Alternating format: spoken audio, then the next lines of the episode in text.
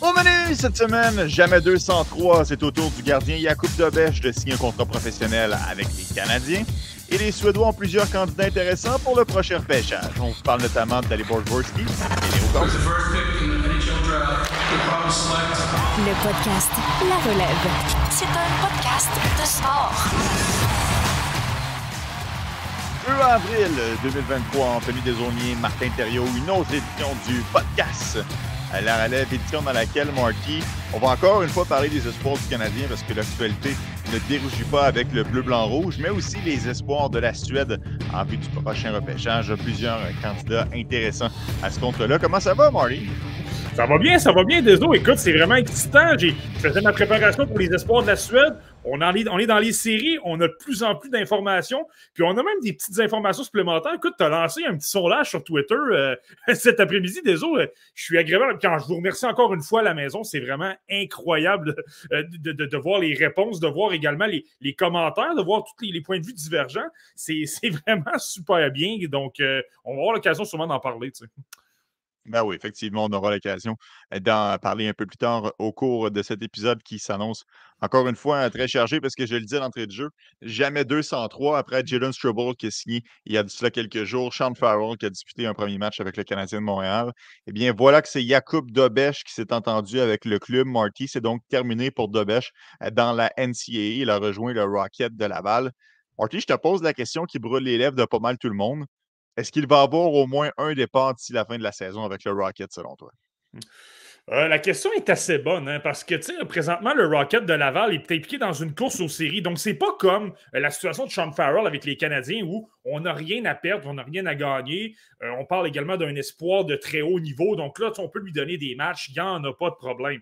Dans le cas de Jacob Dobesch, je pense qu'il faut clairement s'attendre à ce que Caden Primo ait tous les départs, sinon peut-être une journée de congé, mais tu sais, c'est parce que là, il y a énormément de pression. Chaque match est important.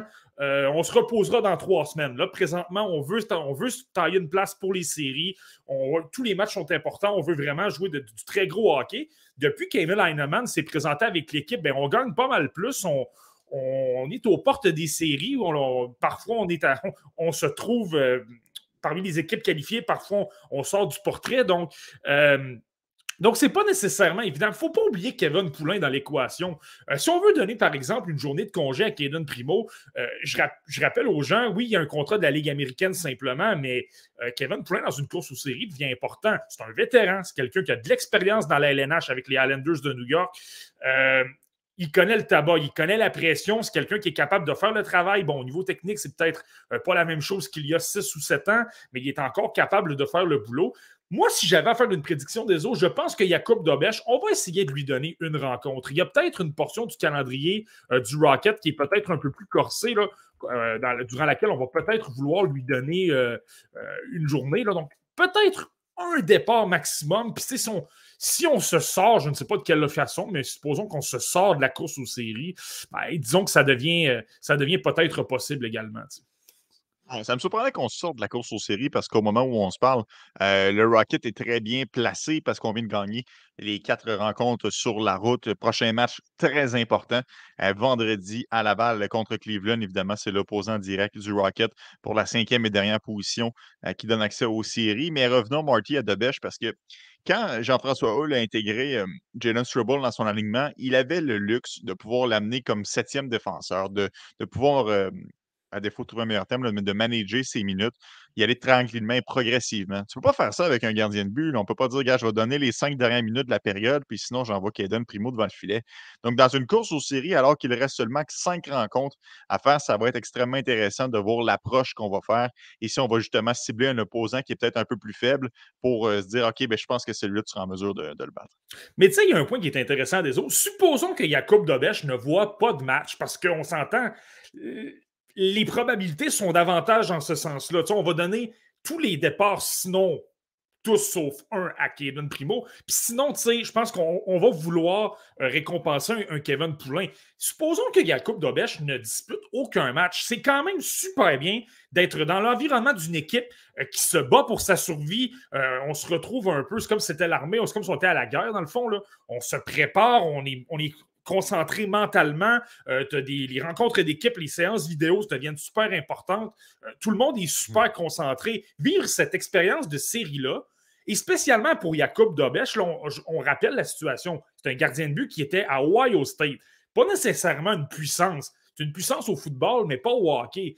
Euh, habituellement, tu vois pas mal plus des Michigan et des Minnesota dans le sommet de l'association Big Ten. Euh, dans le cas d'Ohio State, on est dénégligé habituellement. C'est pratiquement Dobesh qui fait le travail à lui-même parce qu'il est très laissé. Euh, il n'y a pas beaucoup de profondeur devant lui, donc des chances d'un peu tous les côtés. Donc, tu sais, il n'est pas habitué nécessairement. Puis, lorsque tu te présentes dans un tournoi, par exemple, comme celui de la NCA, ben, c'est un match. Donc, tu te prépares peut-être à te concentrer pour l'espace de trois ou quatre jours, mais par la suite, Là, on a gagné un match, on a été éliminé en quart de finale, mais ça se termine par la suite. Là, ben, c'est pas différent de ce que Joshua Roy a vécu l'an dernier. Tu vis, tu vis le, parcours, tu t'entraînes, euh, tu vois comment les gars se préparent. C'est, un calibre professionnel. Je comprends que c'est la Ligue américaine, mais c'est quand même une coche de plus que la NCAA. Euh, tu as plein de bons vétérans avec lesquels tu peux apprendre. supposons qu'on se qualifie pour les séries. Là. Un Raphaël Harvey-Pinard et un Yessé Olonen vont revenir euh, avec le Rocket. Euh, là, tu peux bénéficier de l'expérience de ces joueurs-là. Je n'ai pas besoin de vous, de, longtemps pour vous dire qu'Harvey Pinard va très bien dans la LNH présentement. Euh, ben, toute son attitude de professionnel, l'attitude positive qu'il a d'être souriant, de supporter ses coéquipiers, tout ça, ben, je pense qu'un Dobesh va, va, profiter de tout ça. Ça, c'est sûr que ça va être intéressant à surveiller euh, pour euh, la situation de Jacob Debesch. Marqué, est-ce que ça veut dire que c'est la fin de Frédéric Descartes dans l'organisation des Canadiens, joueur repêché en 2019, avec quatre ans pour euh, s'entretenir, pour s'entendre avec le club? Maintenant que Debesch est sous contrat, est-ce que ça veut dire que les opportunités se, ferment pour Descartes? Ouais, moi j'ai l'impression que ça regarde mal. il, faut être réaliste tu avais, quatre ans pour lui faire, euh, euh, signer un contrat. J'ai toujours vu ça comme si c'était entre euh, Dobesh et Dicard, qui ont à peu près la même âge. Je comprends qu'on avait un an de plus pour s'entendre du côté de Dobesh, là. mais c'est ça. Je, pense que c'est parce qu'à un moment donné, c'est bien beau de vouloir attendre et attendre et de se dire que c'est un projet à long terme. Mais lorsque le contrat arrive à échéance, lorsque la, date limite pour la, avec laquelle à partir de laquelle tu peux t'entendre avec un joueur, euh, c'est moins, c'est plus compliqué un petit peu, disons. Euh, puis je pense qu'il y a encore énormément de travail à faire du côté de la Suède. C'est bien, il joue des matchs du côté de la SHL, c'est pas le numéro un, c'est un gardien de but qui est davantage numéro deux, qui connaît quand même de bons parcours, mais il y a énormément de choses à travailler. Là. Tu vois que le gabarit n'est pas tout à fait encore là. Mais là, malheureusement, c'est pas comme si on avait quatre ans pour attendre. Puis il faut pas oublier Joe Verbedick dans l'équation également. Il est du côté de Trois-Rivières a quand même montré certaines belles choses, euh, que ce soit avec les Lions ou même lorsqu'il a été rappelé avec le Rocket de Laval. Il y a un gabarit qui est plus gros. Euh, il, est environ du même, il environ du même âge, il est peut-être même un petit peu plus jeune.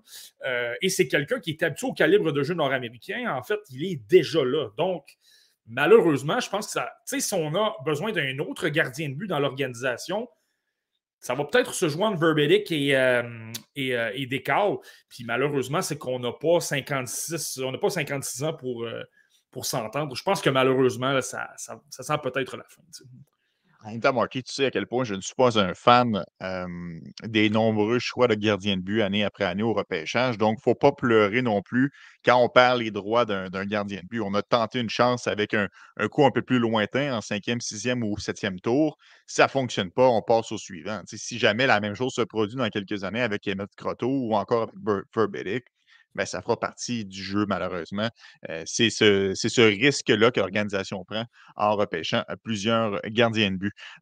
Marty, on parlait du Rocket. je mentionnais qu'ils ont remporté leurs quatre derniers matchs sur la route. se retrouvent dans une position cinquième rang avec 68 points, tandis que Cleveland et Belleville ont 65 points, mais quelques matchs en main sur la formation du Rocket. Mais la raison pour laquelle le Rocket est en aussi bonne position, c'est principalement grâce à Emile Heinemann. On en a un petit peu parlé la semaine dernière, mais mmh quelle prestation, honnêtement, du joueur depuis qu'il a traversé l'Atlantique pour venir jouer avec le Rocket de Laval? Six buts et une mention d'aide à ses six premiers matchs. Mmh. Marty, il y a bien des gens, je te le dis, on, en a parlé la semaine dernière, mais je te le répète, il y a bien des gens qui l'avaient vraiment effacé de l'équation en amène. Il est en train de se tailler une solide place parmi les prospects du Canadien. Ouais, puis tu sais, c'est bien de voir. On, on, on, y va toujours avec des prédictions, puis tu sais, ça peut fonctionner, ça peut ne pas fonctionner. Mais tu sais, on le disait, il y a un style très nord-américain. Il joue dans les coins, gagne beaucoup de batailles, euh, n'a pas peur de remettre à ses coéquipiers le long des rampes. C'est pas mal. Tu sais, c'est moins un style européen. En Europe, tu as beaucoup plus d'espace, c'est davantage de la possession de rondelles, de contrôle en périphérie, tout ça. C'est moins dans sa tasse de thé à Emil Heinemann. Mais lorsque tu as moins d'espace, que ton travail, c'est de récupérer des rondelles avec un bon bâton, soulever des, euh, des bâtons et tout ça, puis après ça, travailler avec tes coéquipiers.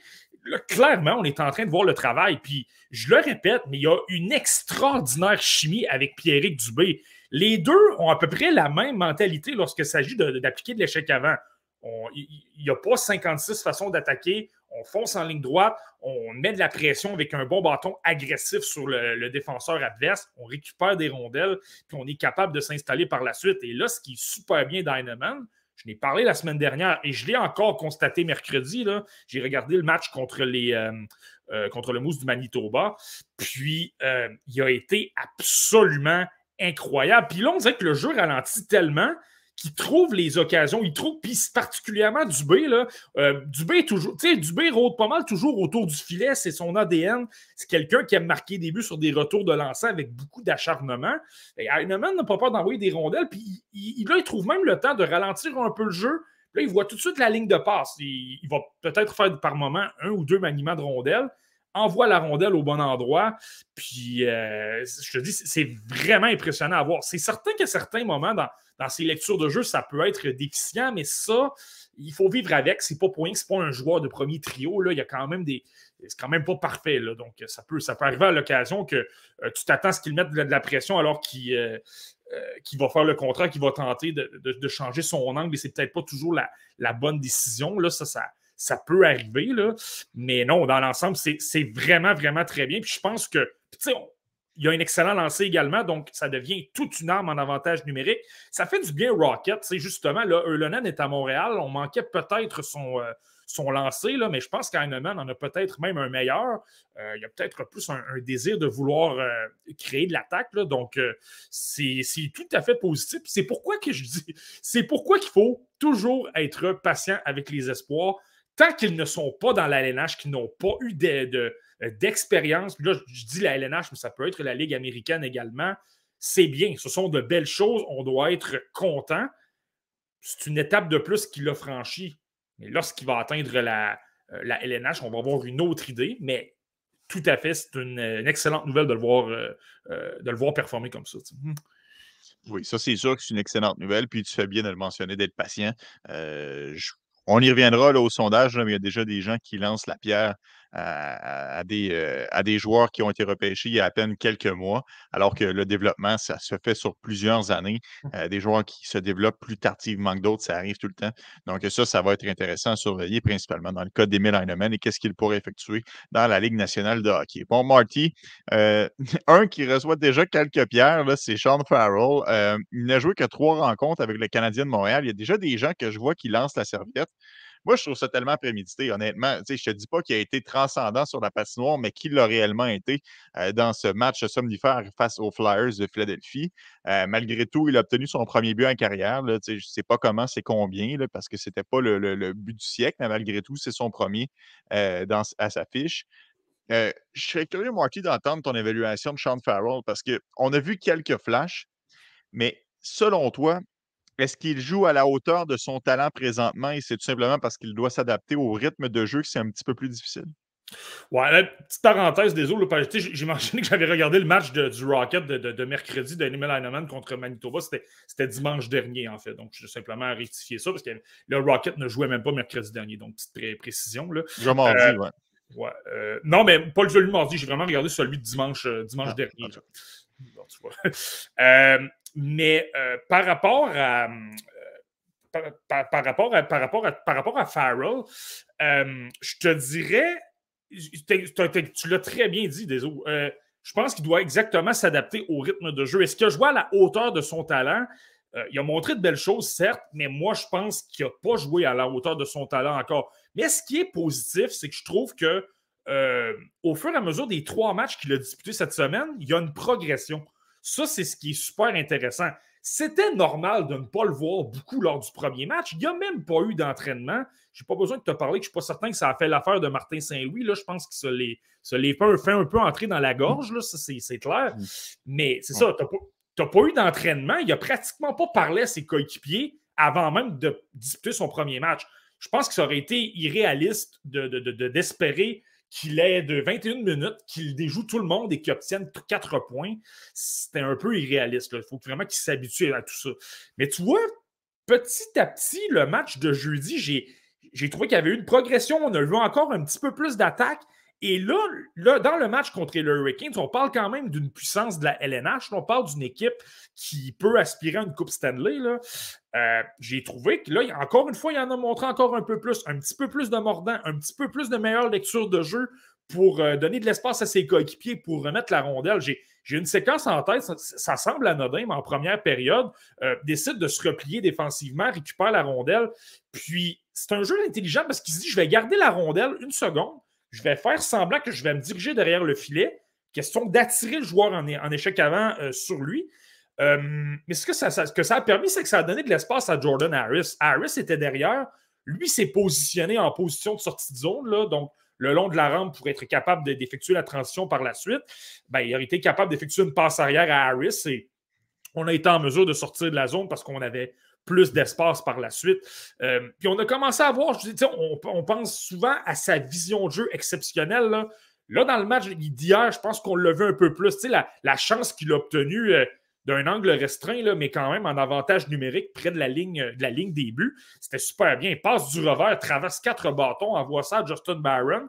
Par la suite, se dirige en retrait et est prêt à recevoir la passe. Ça, ce sont des jeux de joueurs qui comprennent absolument euh, parfaitement euh, comment se placer.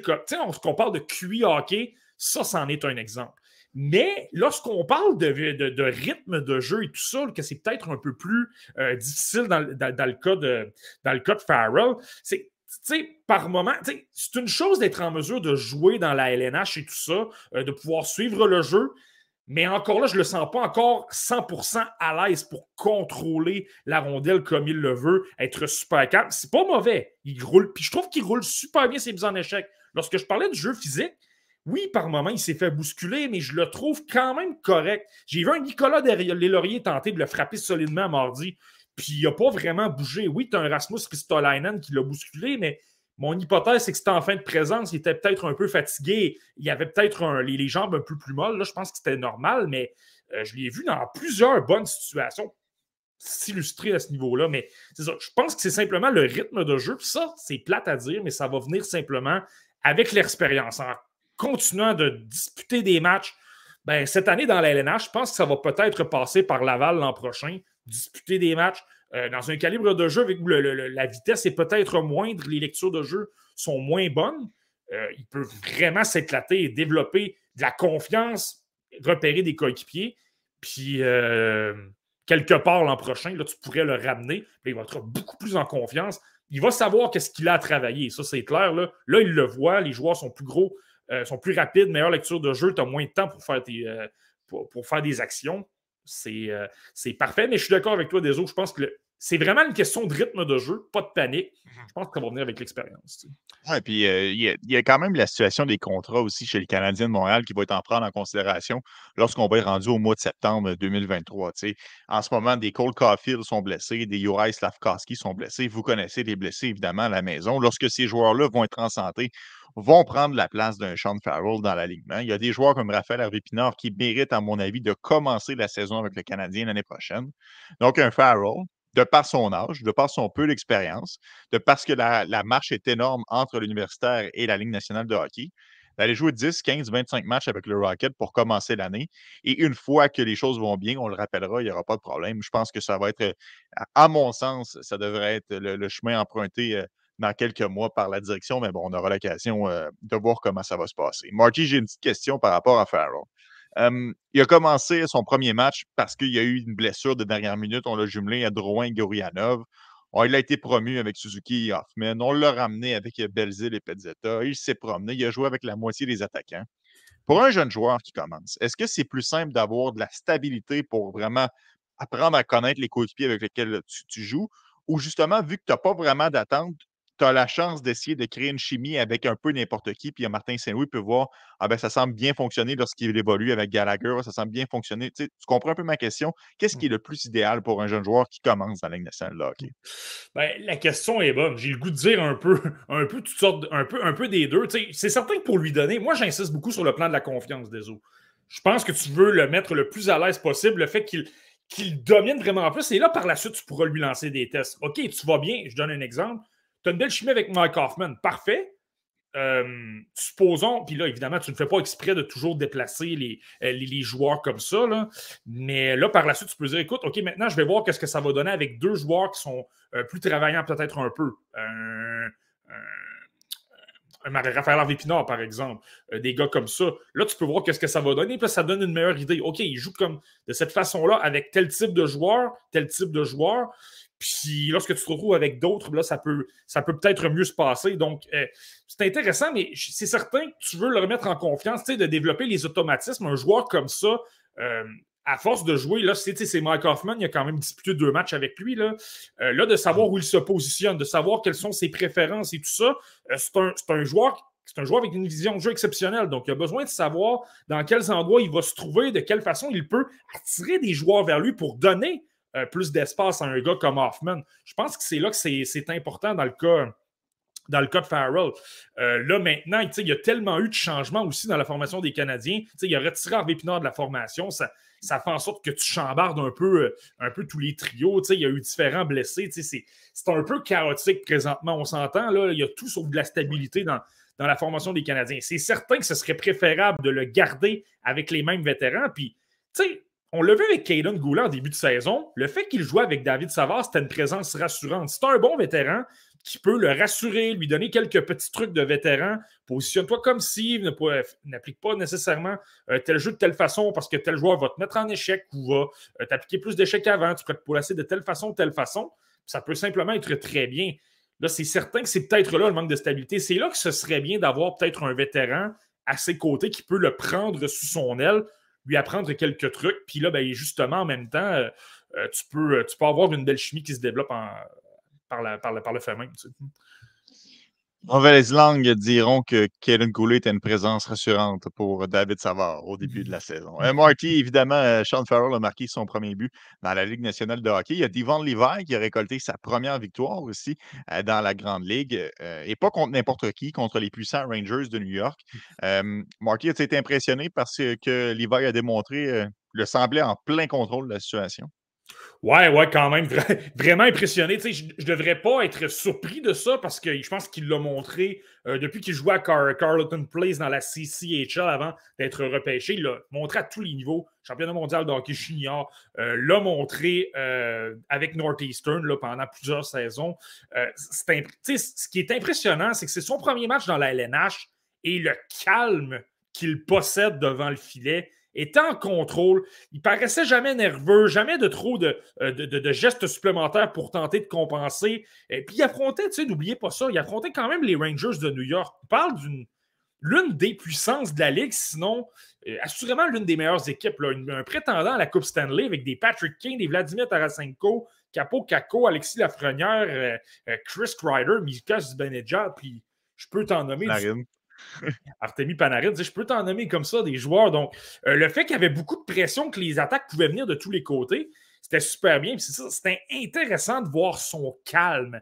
Et l'autre aspect qu'on a vu, là, ça, clairement, il est déjà, déjà à 21 ans et il est très jeune.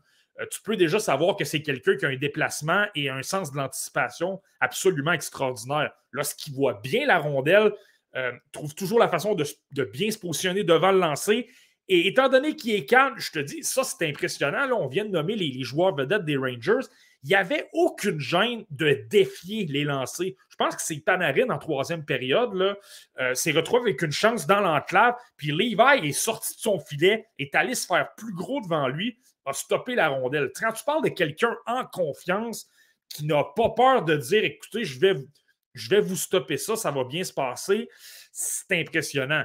Deux aspects, par contre, je pense, qui, qu'il a à travailler et c'est tout à fait normal. Euh, j'ai parlé de ses lectures de jeu. Je trouvais que par l'occasion, lorsque la rondelle se trouvait derrière le filet, il avait tendance à chercher la rondelle. C'est comme si ça allait peut-être un peu vite. Je reviens au rythme de jeu, on en a parlé avec Farrell, mais c'est comme si ça allait un peu vite. Et parce que c'est pas un problème qu'on voyait à Northeastern. Là, dans la LNH hier, vendredi, on l'a peut-être un petit peu plus vu.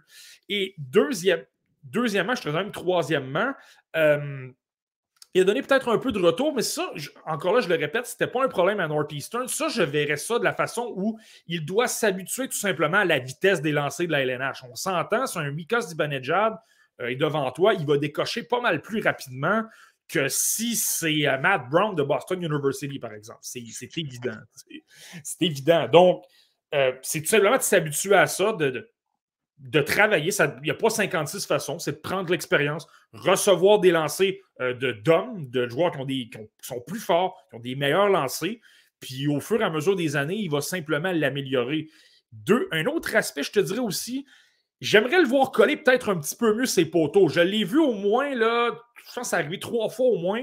Euh, les joueurs des Rangers tentaient de viser dans la partie, euh, vraiment dans les extrémités. Puis il y avait la difficulté à coller son poteau. On a touché quand même pas mal la tige de cette façon-là. Puis le deuxième but, là, je pense que c'est le but d'Adam Fox. C'est un peu arrivé de cette façon-là. Euh, donne un retour. la rondelle se retrouve un peu derrière le filet, mais on est capable de la ramener devant. Mais tu voyais que son patin n'était pas tout à fait collé euh, sur le poteau. Et étant donné qu'il n'est pas très, euh, pas très imposant, quand même six pieds, là, euh, il y avait de l'espace. On aurait pu le battre, puis finalement, ben, il y avait tellement de chaos devant lui que Fox a poussé une rondelle entre ses jambes. mais c'est pas alarmant du tout, je le répète, c'est un, gardien de but de 21 ans. Ça va lui prendre au moins une, peut-être même deux saisons dans la Ligue américaine avant d'espérer atteindre la LNH. C'est simplement bon l'expérience qu'il vit avec les sabres dans une course aux séries, euh, lui également, avec des bons vétérans, avec une belle ambiance. ça, ça a l'air plaisant de jouer du côté de Buffalo, mais je ne suis pas inquiet. Je pense qu'avec l'expérience, euh, le fait d'être moins surpris par la vitesse des tirs, de l'exécution et tout ça, je ne suis pas inquiet parce qu'il a le principal. L'anticipation, le fait de vouloir défier, le, le caractère, je vais le dire comme ça, et le calme, ça, il y a tout ça. Donc, c'est euh, super bien à voir pour dans le futur il y a un auditeur, Marty, qui, euh, qui m'enlève les mots de la bouche pour ma prochaine question, parce qu'évidemment, si on parle de Devon Levi, c'est intéressant de s'adresser à son homologue de Dollar des Ormeaux, Yaniv Peretz. Euh, Marty Dobesh a signé, Levi a, joué son premier match en Ligue nationale de hockey. Peretz fait un peu partie de ce trio-là de gardiens de but prometteurs qui évolue dans la NCAA. Euh, qu'est-ce qui va se passer, selon toi, avec Peretz dans les prochaines semaines? Est-ce qu'il y a une équipe qui va tenter de le rapatrier dans sa, dans sa formation? Euh, ben, c'est certain qu'il va recevoir des offres là maintenant. Est-ce qu'il va décider de quitter l'NCA parce qu'il demeure quand même. Euh, il reste quand même une autre saison. Donc, est-ce qu'il voudrait euh, demeurer du côté de Queenie Piac ou il voudrait tester sa chance dans, les rangs professionnels? clairement, là, je pense que la valeur est là. tu sais, Yannick Perret, je pense qu'il faut le voir comme ça. C'est un peu drôle parce qu'il vient du même coin. Il y a il a à peu près le même, euh, gabarit, mais c'est un Levon Levi avec euh, peut-être euh, moins bon, je vais le dire comme ça. c'est un joueur qui c'est un gardien qui est super rapide, lui également. C'est un gardien de but qui anticipe, donc lui, c'est pas un problème non plus. je trouve qu'il y a peut-être un peu plus de lacunes dans le haut de son filet. Il est peut-être un peu plus vulnérable lorsque tu décoches. Puis Levi l'est également, là, mais Peretz encore plus. Je trouve qu'il se fait énormément battre sur des lancers puissant dans la partie supérieure. Tu le sais, Deso, là, probablement la plus grande différence entre la LNH et les autres ligues, c'est les lancers, c'est la précision des tireurs mhm. pour décocher ça de n'importe quel endroit, euh, l'envoyer dans la partie supérieure, dans des endroits impossibles à stopper pour un, même un gardien de but 6 pieds 4 pouces. Donc, imagine si tu es simplement 6 pieds 1. C'est peut-être un peu compliqué, mais clairement, Yannick Peretz, avec ce qu'il montre, les statistiques qu'il a, euh, tu sais, Quinnipiac, c'est l'une des belles. Euh, tu sais, justement, on parlait de Dobesh. Ils ont été éliminés par Quinnipiac. Euh, je vais être honnête avec toi, Ohio State a dominé ce match-là, mais une des raisons pour laquelle euh, Quinnipiac s'est illustré, Perret, un peu à l'image de Levi, a été super calme, de bons arrêts, euh, très en contrôle, toujours de bons déplacements. Puis sa défense a fait le travail devant lui. On a bloqué les retours, on a euh, vraiment limité les chances de l'enclave. Donc, euh, clairement, là, c'était une équipe qui a besoin d'un gardien de but dans ses, dans ses filiales et tout ça. J'entends souvent le monde parler de, de, Levi pour les. Pas Levi, mais de Peretz pour les Canadiens. C'est certain que sera un beau coup. Là, maintenant, c'est certain que tu as, mis sous contrat d'Obèche. On verra ce qui va se passer avec un, un Primo. Mais clairement, c'est un mais clairement, c'est un gardien qui est intéressant, même si c'est une coche de, en dessous de, de l'hiver, je pense. Mhm. Ça reste que, outre l'aspect sentimental, les opportunités ne sont peut-être pas vraiment pour Yannick Perretz à Montréal. Donc, euh, gagez pas votre chemise là-dessus, mais peut-être que ça pourrait se réaliser.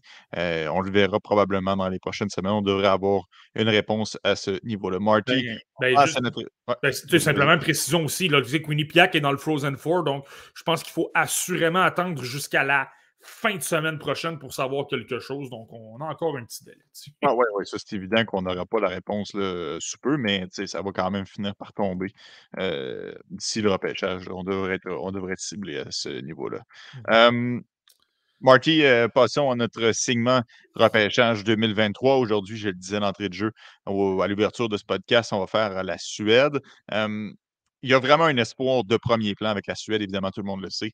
Euh, je fais référence à Léo Carlson. Qu'est-ce qui, qu'est-ce qui n'a pas été dit, Marky, sur cette tribune ou un peu partout ailleurs qu'on ne sait pas sur Léo Carlson? Parce que j'ai, l'impression que les gens sont en amour avec lui, mais est-ce qu'il y a vraiment une progression dans son jeu? Est-ce qu'il y a des éléments de réponse qui nous échappent ou euh, ça reste que c'est un joueur exceptionnel, puis il est encore exceptionnel aujourd'hui? Euh, certainement qu'il y a des éléments qui nous échappent des autres. C'est la raison pour laquelle je voulais vraiment parler des espoirs de la Suède, ce qui est super bien, et tu le sais à quel point je voue une importance capitale à ce moment-là de la saison. Je le répète, on est dans les séries. Donc, tous les joueurs suédois qu'on a, parlé, je ne veux pas vous apprendre beaucoup de choses sur le, style de jeu, à l'exception de ceux euh, dont, on n'a pas parlé. Là, je garde les noms en réserve. Mais dans le cas de Léo Carlson, c'est ce qui est intéressant. Donc, on le sait qu'il est bon. On le sait que c'est un gros attaquant, 6 pieds 3 pouces, capable, qui joue à l'aile, capable, je pense, d'évoluer au centre. On le sait qu'il a des mains extraordinaires, qui est capable de contrôler. Euh, tu sais, l'explication de manœuvrer dans une cabine téléphonique, lui, là, manœuvre en zone très, très, très restreinte, est capable de sortir un arsenal de feinte incroyable.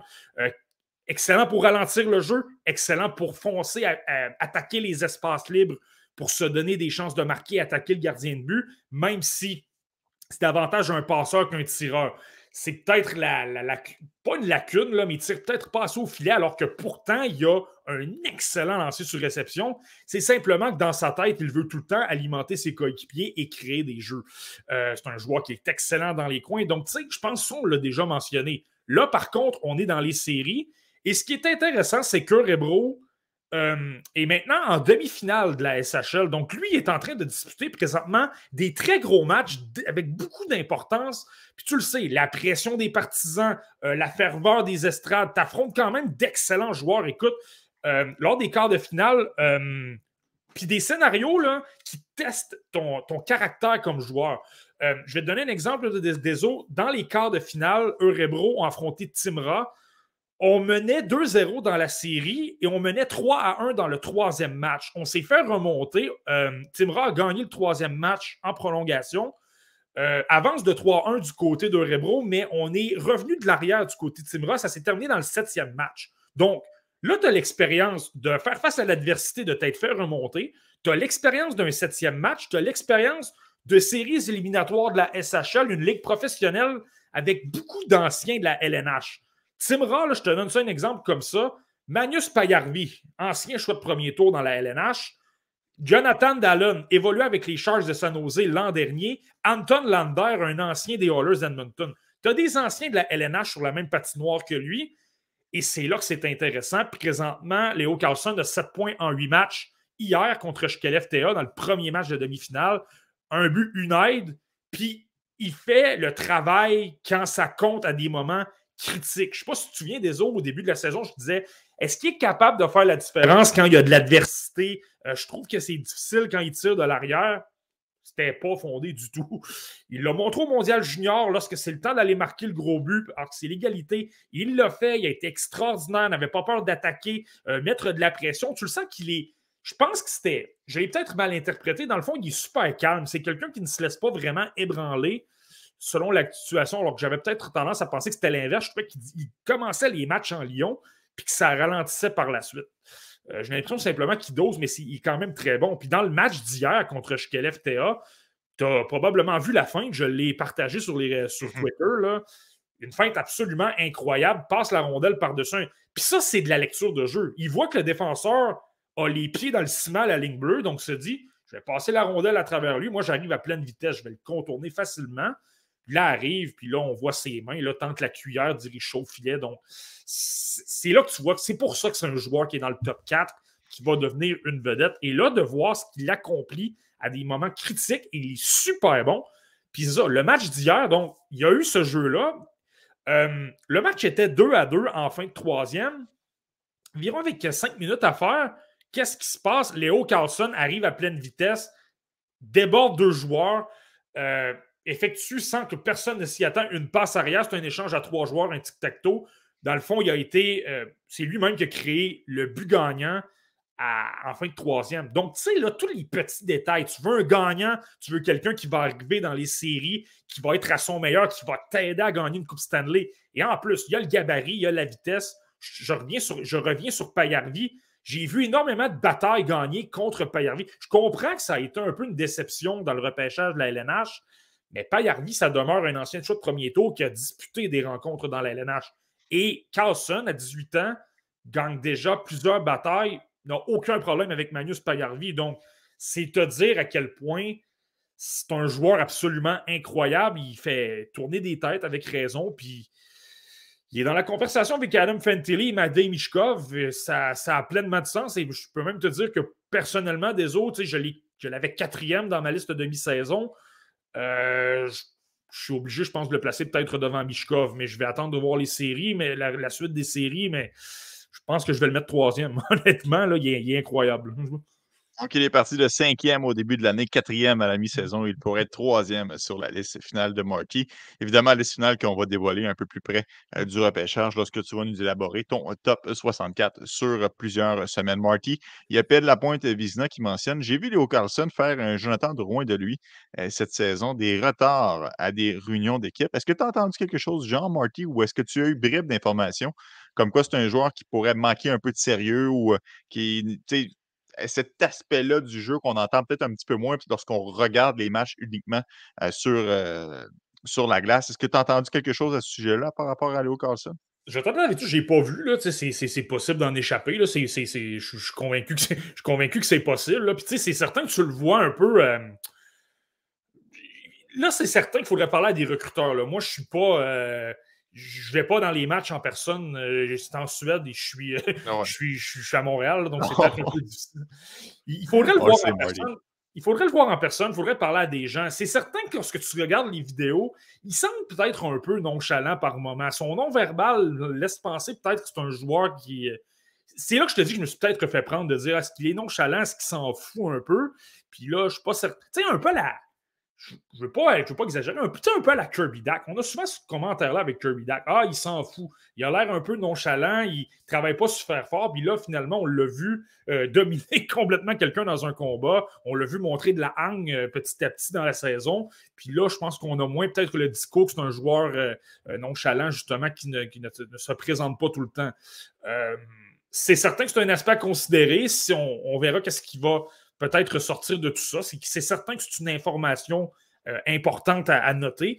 Il ne faut pas oublier que c'est un joueur de 18 ans, par contre, là, et il est quand même. Euh, euh, ça, demeure, ça, ça, demeure un jeune joueur, là, donc je pense que c'est c'est un peu normal d'avoir des, problèmes d'immaturité et tout ça. C'est simplement de savoir comment il peut s'améliorer dans tout ça. je vous rappelle que Patrick Lainé, à son année de 16-17 ans, euh, c'était chicané avec un entraîneur, euh, avait, lâché, avait lâché des commentaires dans les médias là, parce qu'il n'était pas tout à fait content. C'est quelqu'un qui avait un, caractère également.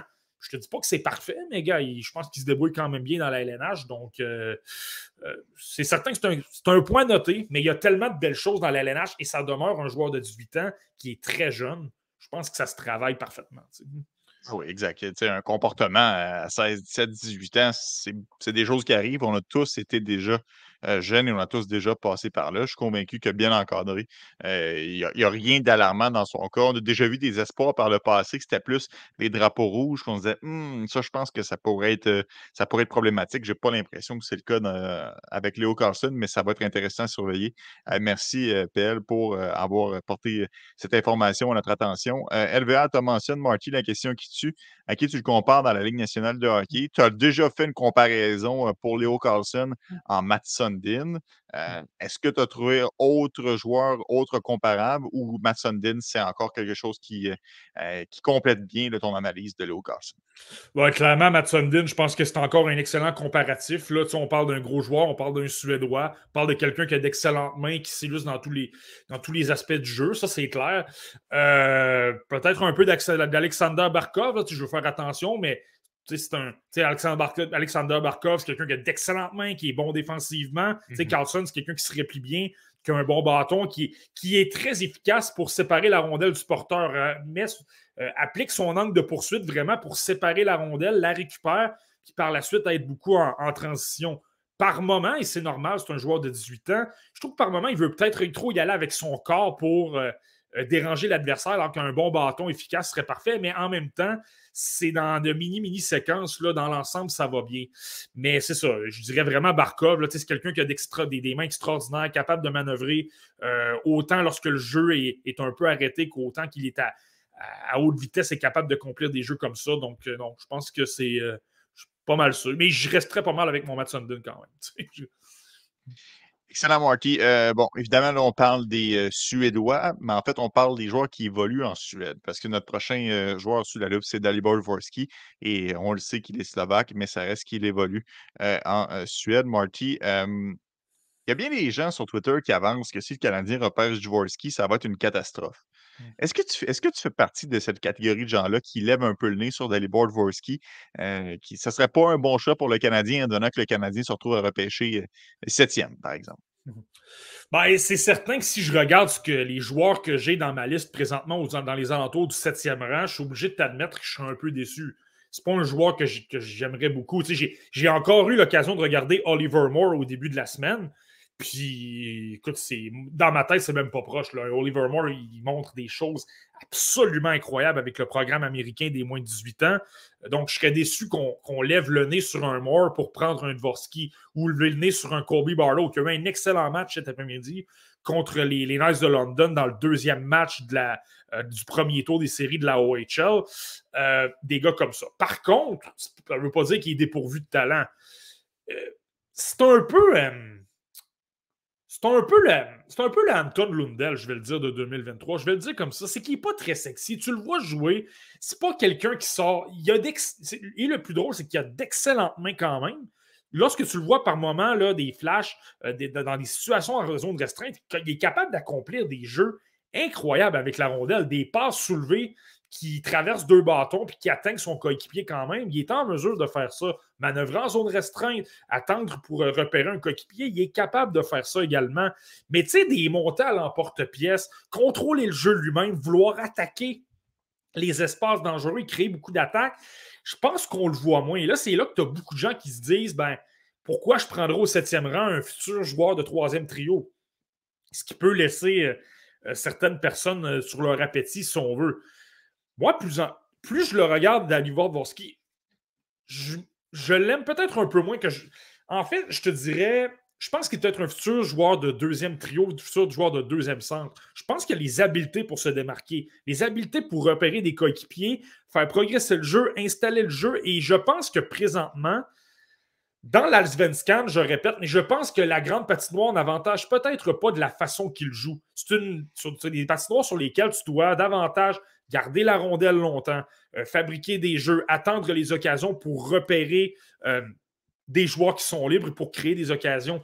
Dalibor Dvorsky, de la façon qu'il joue, c'est davantage des courtes remises de rondelle. Il garde la rondelle pas très longtemps, une, deux secondes, joue bien dans les coins. Il n'a pas peur d'aller au filet. Par moment, lorsqu'il n'a pas la possession, il n'aura pas peur de foncer au filet. Euh, même s'il y a un joueur sur le dos, il va mettre de la pression, va tenter de récupérer des retours. Mais dans le style européen, ça fonctionne peut-être un peu moins de cette façon-là. Dans la LNH, t'es pas mal plus le long des rampes. C'est pas mal plus euh, des guerres de tranchées où tu dois gagner des batailles. Et ça, il y va dans les coins. Il gagne des remises. C'est un joueur de centre qui est quand même bon, capable de jouer en transition, capable de supporter ses défenseurs. Euh, il n'y a pas de problème à ce niveau-là. donc, dans les détails, je pense que ça va davantage ressortir dans la LNH que dans la euh, qu'en Suède. Puis, il y a une question qu'on doit se poser dans le cas Dalibor Dvorsky, puis on va se la poser même après son repêchage. Est-ce que c'est le Dalibor Dvorsky du. Est-ce que le vrai Dalibor Dvorsky, c'est le Dalibor Dvorsky du euh, championnat mondial qui, moi, il avait été très bon. Je l'avais placé septième de ma liste de demi-saison, avait gagné un rang, là. Ou c'est le euh, Dalibor Dvorsky qui joue dans l'Alsvenskan, qui est utilisé à l'aile en passant et qui, lui, sais, on, parlait de Carlson. Dvorsky, il n'est pas toujours dans les bonnes grâces. C'est arrivé en série qui a été pas laissé de côté, mais presque là, jouait une ou deux minutes par match. Euh, trois, quatre, cinq présences, puis on le laissait moisir au bout du banc. Il n'est pas utilisé au centre, il est utilisé à l'aile. Moi, je pense qu'il est plus efficace au centre, étant donné justement qu'il supporte bien ses coéquipiers, un bon coup de patin, donc il était capable d'être efficace en transition. Comme ce n'est pas un joueur qui veut tenter de trop en faire, mais lorsqu'il est à l'aile, premièrement, il y a moins d'espace, retrouve avec les, les défenseurs pas mal plus dans le visage. Puis lorsqu'il veut manœuvrer, ben là, on dirait qu'il se garde une jungle. Ou il tente de manœuvrer, il va perdre la rondelle. Ou va tenter simplement de rejeter derrière les défenseurs. Ça, ça occasionne des pertes de rondelles. Et considérant aussi, je pense qu'il n'y a pas la, plus grande confiance de l'univers lorsqu'il joue avec euh, Stockholm dans l'Alvenskan. Dans la Ligue suédoise des moins de 20 ans, ça va mieux. donc, euh, mais c'est normal, le calibre de jeu est, moindre, c'est moins rapide, il y a plus d'espace. Donc, ça, c'est normal, mais j'irai avec ça, Dalibor Borski. Je pense que la raison pour laquelle il y a peut-être moins de succès présentement, c'est ça. Je pense qu'il n'y a pas la confiance de son entraîneur. Donc, la confiance, c'est peut-être effritée un peu. Puis, je pense qu'il va être plus efficace dans son style de jeu euh, nord-américain parce que dans les détails, il n'y a pas de problème. Là. Ça, c'est, euh, clair. Là, dans, les, dans les deux sens la patinoire, il est très bon. Toi, tu le préfères, euh, tu le préfères au centre, Marky, mais penses-tu que dans la Ligue nationale de hockey, il va être utilisé comme pivot ou va plus être utilisé euh, euh, comme ailier? bah, ça peut être une transition naturelle. Tu peux l'amener, par exemple, à l'aile, puis ça dépend aussi de l'organisation dans laquelle il débarque. je donne un exemple, mais s'il débarque avec les Canadiens, par exemple, et que tu as Kirby Dak, tu as Nick Suzuki, et que tu as encore Christian Dvorak, je ne suis pas certain qu'il est prêt pour l'an prochain. Là, Dalibor Dvorsky ou un, Owen Beck ou un gars comme ça, là, tu peux peut-être dire, gars, euh, regarde, fais tes, preuves à l'aile, on va te donner un peu d'expérience. Lorsque tu seras prêt, tu nous auras montré que tu es un joueur de la LNH à l'aile, on pourra t'amener au centre. Mais je pense qu'il est clairement plus dynamique parce que justement, il n'y a peut-être pas le désir de, vouloir créer des flamèches au niveau offensif comme un, un pur ailier peut faire, c'est-à-dire tricher davantage défensivement, mais euh, avoir de pouvoir davantage se concentrer sur le plan offensif. Euh, je pense que le centre, ça convient mieux davantage pour lui parce qu'il peut exploiter les espaces, repérer ses coéquipiers, utiliser sa vitesse pour euh, contrôler le jeu et tout ça. Mais, euh, mais c'est ça. Puis, c'est ça. J'irais vraiment. Je, pense que peut-être à l'aile au début, au centre par la suite. Je comprends, Marty. Donc, ça fait le tour pour Dalibor Forsky. On a un commentaire qui me permet de revenir un petit peu en arrière sur quelque chose que tu as mentionné précédemment, Marty. Euh, ça vient de Les Boys. Euh, je ne vois pas ton nom souvent, donc merci d'être là avec nous. Euh, ce soir, tu plaçais tout à l'heure Léo Carlson, troisième devant Malvey Mishkov.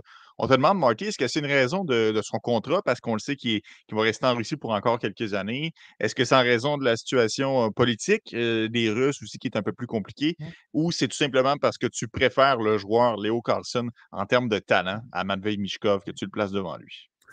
Je pense que c'est un mélange des deux, en fait. Je pense que la situation du contrat t'aide à trancher. Si c'était pas le cas, là, il y aurait pas mal plus de questionnements parce que c'est très, très proche. On s'entend, Mishkov jouait super bien dans la KHL. C'est un joueur vedette. Il a des mains extraordinaires. Il n'a pas peur d'attaquer. Il a de la vitesse. C'est quelqu'un qui.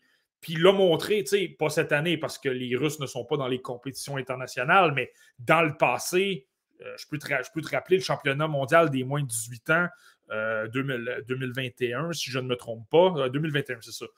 Euh, qui avait été très bon. C'était une confrontation entre lui et Connor Bedard.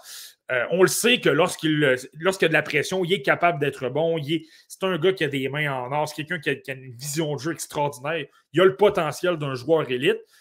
Lorsque tu regardes le talent, par contre, j'ai le goût de te dire, premièrement, Léo Garson est plus gros. Il est 6 pieds 3 pouces. C'est quelqu'un qui, je pense, peut jouer au centre alors que Mishkov demeure un, ailier. Lui, c'est assuré. Mhm. Donc, je pense que tu as une préférence pour un centre au lieu d'un ailier.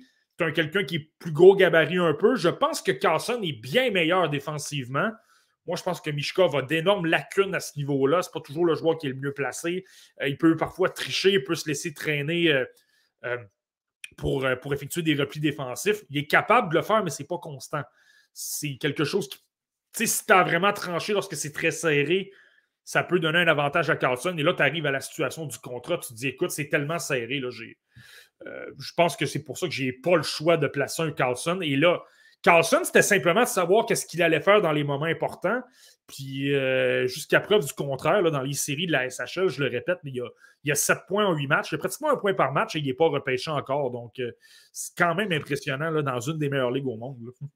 On s'entend que c'est deux excellents joueurs. Je pense que les, équipes qui vont mettre la main sur ces deux espoirs-là vont être très satisfaits de leur coup.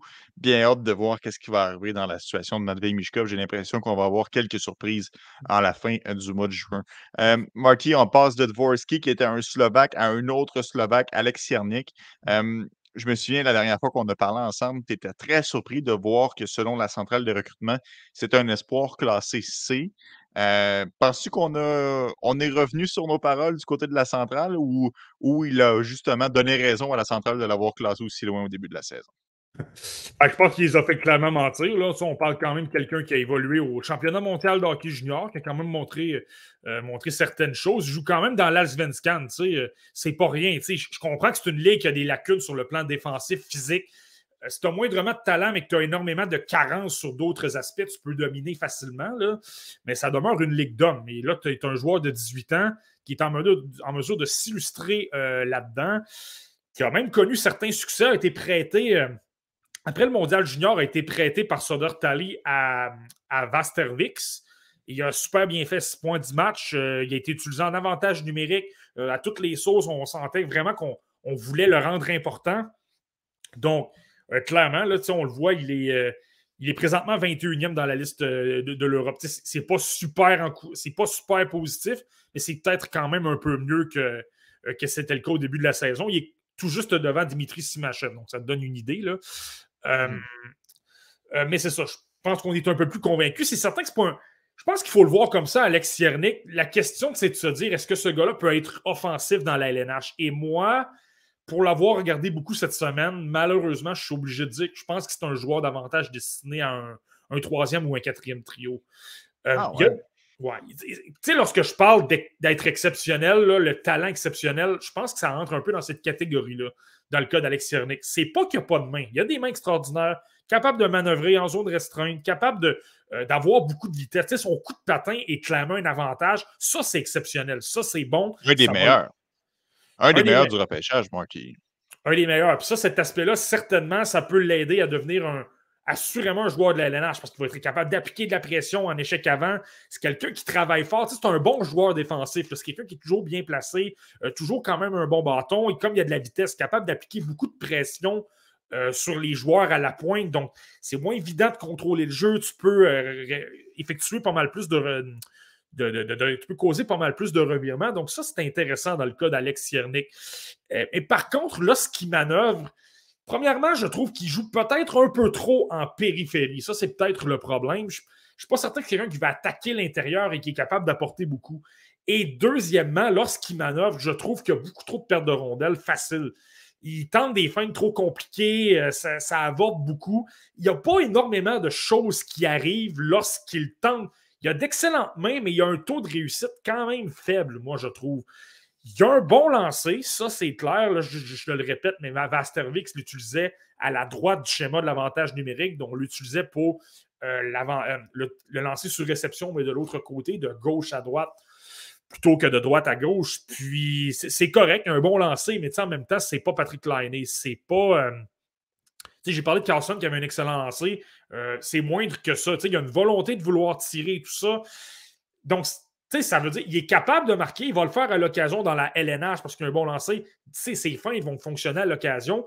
Mais d'être en mesure de le faire comme tous les joueurs offensifs euh, de la LNH, un Michael Grandlund ou un, hmm. Sébastien Ao, des Tovo Teravainen, ces gars-là, est-ce qu'il a le talent d'être comme l'un de ces joueurs-là? Malheureusement, je pense que c'est une coche de moins parce que ça fonctionne tout simplement, euh, euh, tout simplement moins. Ouais. je comprends, Marty. Puis je, suis curieux de t'entendre parce que tu as, vanté beaucoup euh, son coup de patin, mais est-ce que c'est un joueur qui physiquement réussit à s'améliorer? Parce que je, me souviens qu'on disait que par moment, il pouvait se faire un peu brasser, plus difficile de gagner ses batailles. Est-ce qu'il a eu une progression au fur et à mesure que l'année avançait à ce niveau-là? Euh, ouais, niveau physique, je pense que c'est mieux. Ça, tu vois, c'est une autre chose. il s'est amélioré, mais tu vois, je trouve que c'est encore peut-être un petit peu un petit peu difficile. Ça va lui permettre d'appliquer euh, d'appliquer de la pression quand même, d'être capable de travailler défensivement. Est-ce qu'il va être à l'aise de manœuvrer? Parce que là, il va se dire, écoute, je peux contrôler sans problème, euh, même si j'ai de la pression autour de moi, je vais ressortir avec la rondelle. Je ne suis pas tout à fait convaincu, mais il y a une progression claire. Tu sais, je trouve sais, je te parlais de ce qui se compliquait la vie, que ces jeux peut-être avortaient un peu trop. C'est quand même moins pire qu'au début de la saison. Et en revanche, je trouve que son coup de patin s'est amélioré. Mais l'autre aspect qu'il faut que tu considères des autres, ça demeure un late Alex, euh, Alex. Ça demeure quelqu'un qui a 18 ans qui va avoir 19 cet automne. Donc, ça, c'est l'autre aspect. S'il avait 17 ans, mon discours serait peut-être différent. Je te dirais peut-être, ah, il, y a une belle il y a une belle place à progression. C'est normal qu'il. En fait, là, je serais impressionné de dire écoute, il a quand même eu du succès dans l'Asvenscan à 17 ans et il y a 18. C'est peut-être un peu plus normal de, de, s'illustrer à ce niveau-là. Donc, euh, c'est ça. Je pense que le, les carences sur le plan physique et le fait qu'il joue peut-être un peu trop en périphérie, moi, je pense que ça lui, ça lui nuit peut-être un peu. 8 octobre 2004, c'est la date de naissance de Alex Siernik, le Slovaque.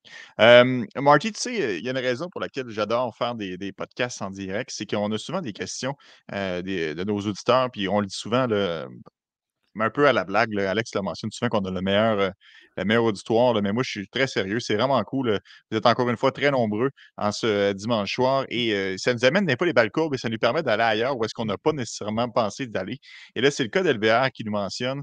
Peux-tu nous parler de Oscar Fisker Moldard? Et moi, Marty, je n'ai pas eu l'occasion de le voir jouer, donc évidemment, je ne pourrais pas me prononcer.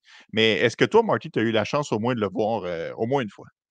Oui, absolument, absolument. Je vais être honnête avec toi, des autres, j'ai gardé six joueurs et j'ai hésité à mettre Fisker Moldgard comme, euh, comme septième. Premièrement, je félicite LVR, LVR pour avoir mis le, le haut avec un, un, slash. Là, ça, je suis impressionné. Ça, c'est très c'est incroyable. mais, euh, mais blague à part, euh, oui, Oscar, Fisker Moldgard monte, monte, beaucoup dans les listes personnellement est dans mon top 64 maintenant, dans les alentours de 5, euh, entre 50 et 60, je te dirais. Euh, Oscar Fisker Morgard, il y a plusieurs choses qui sont intéressantes. Premièrement, euh, on ne parle pas d'un lead, donc, on donc oui, il y a du succès. On parle d'un joueur qui évolue comme joueur de 17 ans. On parle de quelqu'un qui a joué la majorité de sa saison dans la SHL. Donc, le comparatif que je vais faire, pas en, pas en termes de joueur, mais en termes de parcours à la même saison, Emil Heinemann, lorsqu'il a été repêché, était un peu sous le radar, mais il avait joué toute la saison presque à Alexandre. C'est quelqu'un qui avait joué donc dans du calibre pro, il n'y avait pas nécessairement de grosses statistiques, mais tu disais, écoute, il se débrouille quand même pas mal contre des hommes. Il a un bon lancer, il a quand même de l'intensité. Il ne montre pas énormément de choses, mais j'aime ce que, ça peut donner dans quatre ans avec plus, plus de vitesse, plus d'expérience, en étant plus gros et tout ça. Ça, je trouvais ça intéressant. Donc, Fisker Molgard, c'est un peu la même chose débarque avec HV71 euh, et pour l'avoir vu jouer autant avec les, euh, dans la SHL que dans la Ligue suédoise des moins de 20 ans, c'est quelqu'un qui a euh, des mains. C'est quelqu'un qui, qui, travaille excessivement fort, beaucoup de pression le, long des rampes, n'a pas peur de s'impliquer, d'utiliser le bâton et tout ça. 165 livres. C'est pas le plus gros, donc il ne gagne pas toutes ses batailles, mais je trouve qu'il y a beaucoup d'implications. C'est plaisant de voir qu'il est euh, impliqué dans le jeu. Donc, moi, je pense qu'avec les années, il n'y aura pas de problème. Ça va être, il va être capable d'en gagner encore plus de batailles parce qu'il peut atteindre 185 livres, par exemple, et 6 pieds 1 pouce. Là, il va être correct. Et étant donné qu'il est super impliqué, qu'il travaille fort, ça va fonctionner. Il n'y en a pas de problème. C'est quelqu'un qui a de bonnes mains aussi au niveau de la SHL, je te dirais, tu ne vois absolument rien au niveau offensif. Il ne crée pas beaucoup, il ne crée pas beaucoup de passes, comme s'il était capable d'être assez intelligent pour se dire j'ai peut-être pas les habiletés, je ne veux pas me mettre dans le pétrin parce que mes, entraîneurs-chefs ne veulent pas que je commette de revirement et que ça, donne des buts. Donc, j'y vais plus conservateur, je tente moins de choses. Mais tu vois qu'à l'occasion, il y a d'excellentes mains capables de bien manœuvrer en zone restreinte. Il y a un excellent coup de patin également. Donc, tu sais, tu as une combinaison d'habileté et de patin, c'est sûr que c'est super intéressant. Euh, donc, c'est pour ça que moi, je l'ai vraiment 50-60. Euh, je pense que les habiletés sont là. J'aimerais peut-être qu'ils produisent peut-être un petit peu plus d'avantage. Euh, j'aimerais qu'ils produisent davantage. Je trouve qu'on. Il est peut-être un peu effacé sur le plan offensif à l'occasion, mais il y a il y a de super belles choses à noter. Par contre, lui, clairement, c'est un nom, c'est un nom à noter, clairement. Donc, je, n'avais pas eu l'occasion de voir, donc je l'ajoute à ma liste. Oscar Fisker Molgard, merci beaucoup pour euh, ta question. LVR Marty, on s'en va dans un nom qui est beaucoup plus connu. Je suis convaincu que vous n'avez entendu parler à la maison depuis le début de l'année. C'est Axel Sandin Pelika, le défenseur, euh, qui a fait tourner bien les têtes. Euh, il, a vraiment monté beaucoup dans les classements. je me souviens la dernière fois qu'on a fait le tour de la Suède, c'est le joueur qu'on s'était servi pour faire notre, notre affiche sur les différents réseaux sociaux. Et Marty, si ma mémoire est bonne, tu avais dit, moi présentement, il est dans mon top 32, puis on va se reparler dans quelques mois. je pense qu'il va être dans le top 32 de pas mal tout le monde. Euh, est-ce que tu as encore les mêmes euh, sentiments envers Sandine Pelika, Marty? Est-ce que c'est encore un coup de cœur de chez toi et est-ce que tu réaffirmes qu'il est dans le top 32 et qu'il devrait sortir dans le top 32 de pas mal tout le monde? Non, ben, tu sais, euh, des fois, quand tu as une boule de cristal puis que ça tourne bien, là, Axel Sandin Pelika, c'est pas mal ça. On avait dit que tout le monde, ou presque, l'aurait dans son top 32. Puis là, on est en date du 2 avril et je te dirais que si tu regardes la majorité des top 32, ben, il est là. Il est, peut-être pas dixième, il est peut-être pas dans le top 10 de tout le monde, mais il est pas mal là. Euh, à l'exception nous, nous deux, deux personnes, puis je peux comprendre parfaitement pourquoi ces gens-là ne, l'aiment pas. Il y a évidemment, il y a certainement euh, des craintes à son endroit, donc je peux parfaitement comprendre. Mais personnellement, il est encore dans mon top 32. Je suis peut-être moins. Je suis encore emballé, je vois encore de belles choses, mais j'ai peut-être vu un peu plus de détails qui me disent OK, je vais garder peut-être une plus, plus, plus de gêne en son endroit, je te dirais. Talent offensif, il n'y en a pas de problème. Ça, ça, c'est clair qu'il l'a. Il a un bon lancer, il a un flair pour le filet, il a une soif de vouloir créer de l'attaque, c'est donc bouger les lignes de passe, être très imprévisible, deux, trois maniements de rondelles, donc des feintes d'épaule pour être en mesure de, de, bouger les lignes de passe, de, de se trouver des lignes de tir. Ça, c'est super bien. Il n'y en a pas de problème. C'est un gars qui est super mobile. Euh, j'aime beaucoup, je le répète souvent, mais je serais surpris de voir les commentaires qu'il va donner euh, en prévision du repêchage. Mais il me donne l'impression d'être quelqu'un qui a énormément confiance en ses moyens. Euh, il n'a pas peur d'appliquer, même si ce n'est pas le plus gros, n'a pas peur d'appliquer des mises en échec, n'a pas peur de mettre de la pression. Tu sens que lui veut, veut s'illustrer. S'il y a un gros adversaire devant lui, il va dire Je veux être le meilleur, je vais en donner encore plus. Donc, oui, il n'est pas très gros. Oui, il y a des, euh, des craintes par rapport à, ce qu'il peut, est-ce qu'il est en mesure de, défendre dans la LNH.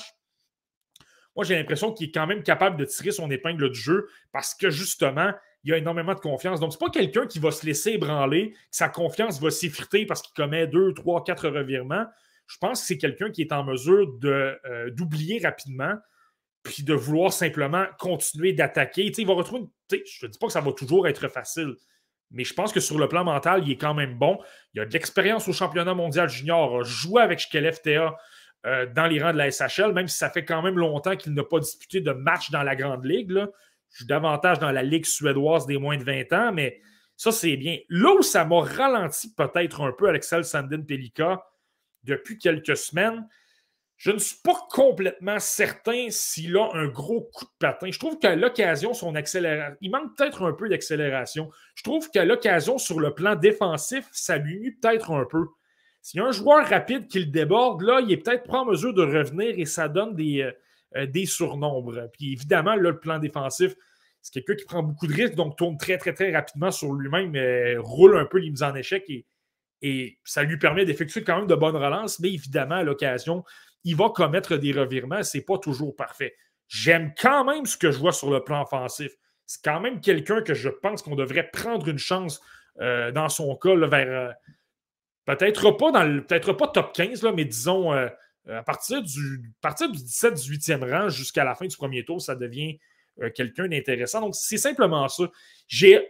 Je, pense j'ai le goût d'en voir davantage sur le plan du coup de patin pour savoir est-ce que je est-ce que c'est simplement moi ou euh, c'est réellement une crainte? Je le voyais également au championnat mondial junior. En même temps, il affrontait des joueurs beaucoup plus âgés, donc c'est normal que tu as des joueurs plus rapides. C'est normal qu'il y ait peut-être un peu plus de difficultés. Donc, c'est peut-être moi qui. Euh, euh, c'est peut-être moi qui exagère un peu à ce niveau-là.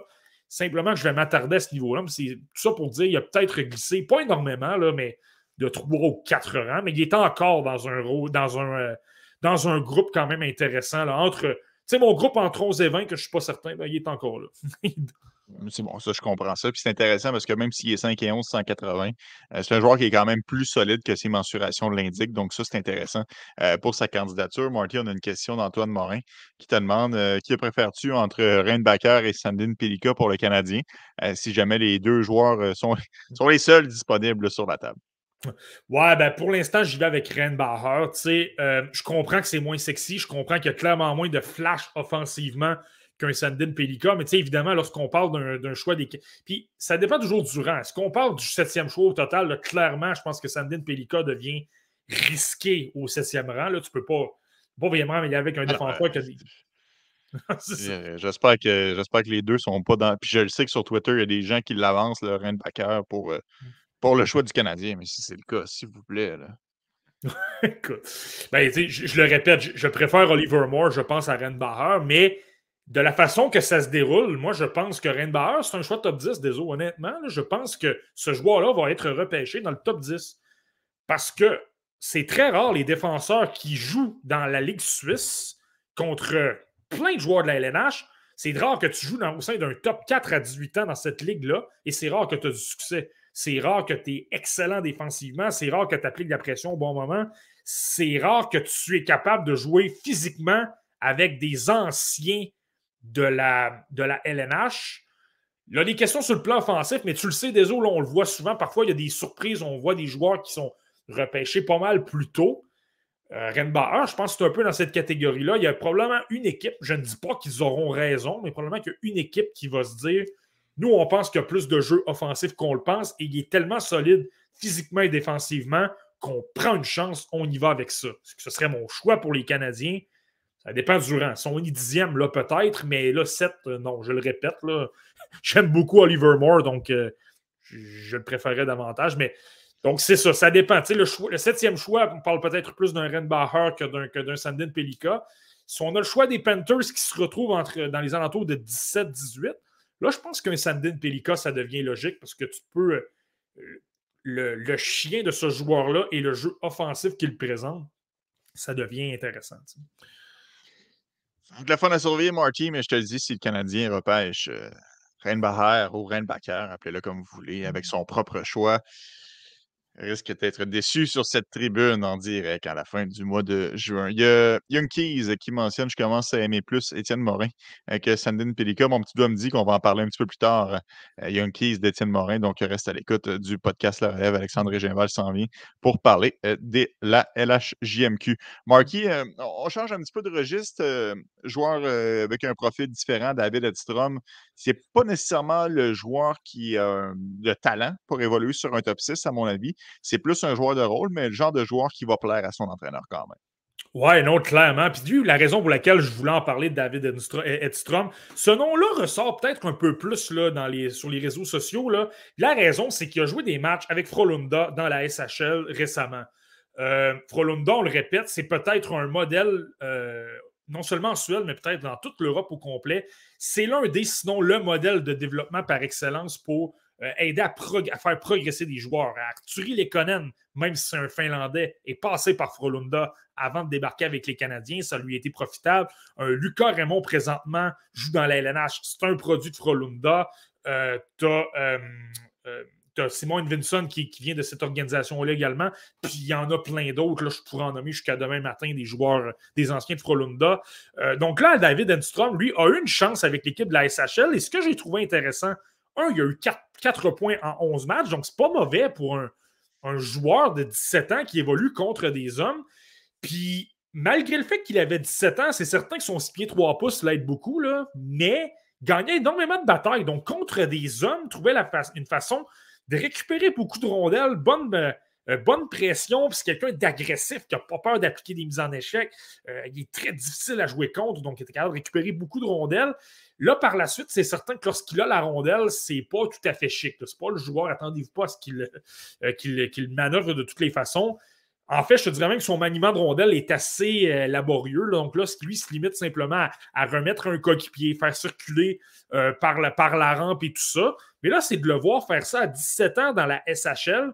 C'est intéressant. Là, lorsque je l'ai vu faire ça, je me suis dit que je vais aller le voir. Je vais retourner voir des matchs dans la Ligue suédoise des, moins de 20 ans, en fait, là, c'est ça. il, n'a pas joué avec Frolunda des séries, s'est retrouvé avec la, formation suédoise des moins de 20 ans, puis donc moins, donc, moins de talent, euh, moins rapide, plus d'espace pour créer des jeux, donc capable de faire d'amener plus d'attaques.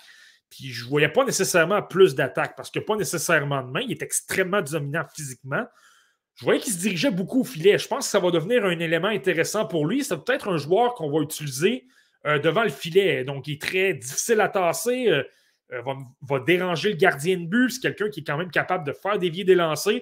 De la façon qu'il se place, c'est pas toujours chic. C'est pas le gars qui a le, le meilleur sens du hockey, je vais le dire comme ça. Il n'est pas mauvais, mais c'est pas une élite non plus. Donc, il est capable de se débrouiller, capable d'aller devant le filet, mais par moment, il va se placer, mais clairement, il y a deux joueurs qui bloquent sa vue, donc il est un peu inutile de la façon qu'il se positionne mais l'intensité est là, le gabarit est là. Euh, tu l'as bien dit, Deso. Je pense que clairement, sur un troisième, quatrième trio, il y a une place dans la LNH, peut atteindre l'équipe euh, assez, euh, assez rapidement. ça, c'est très bon. Donc, non, je l'aime.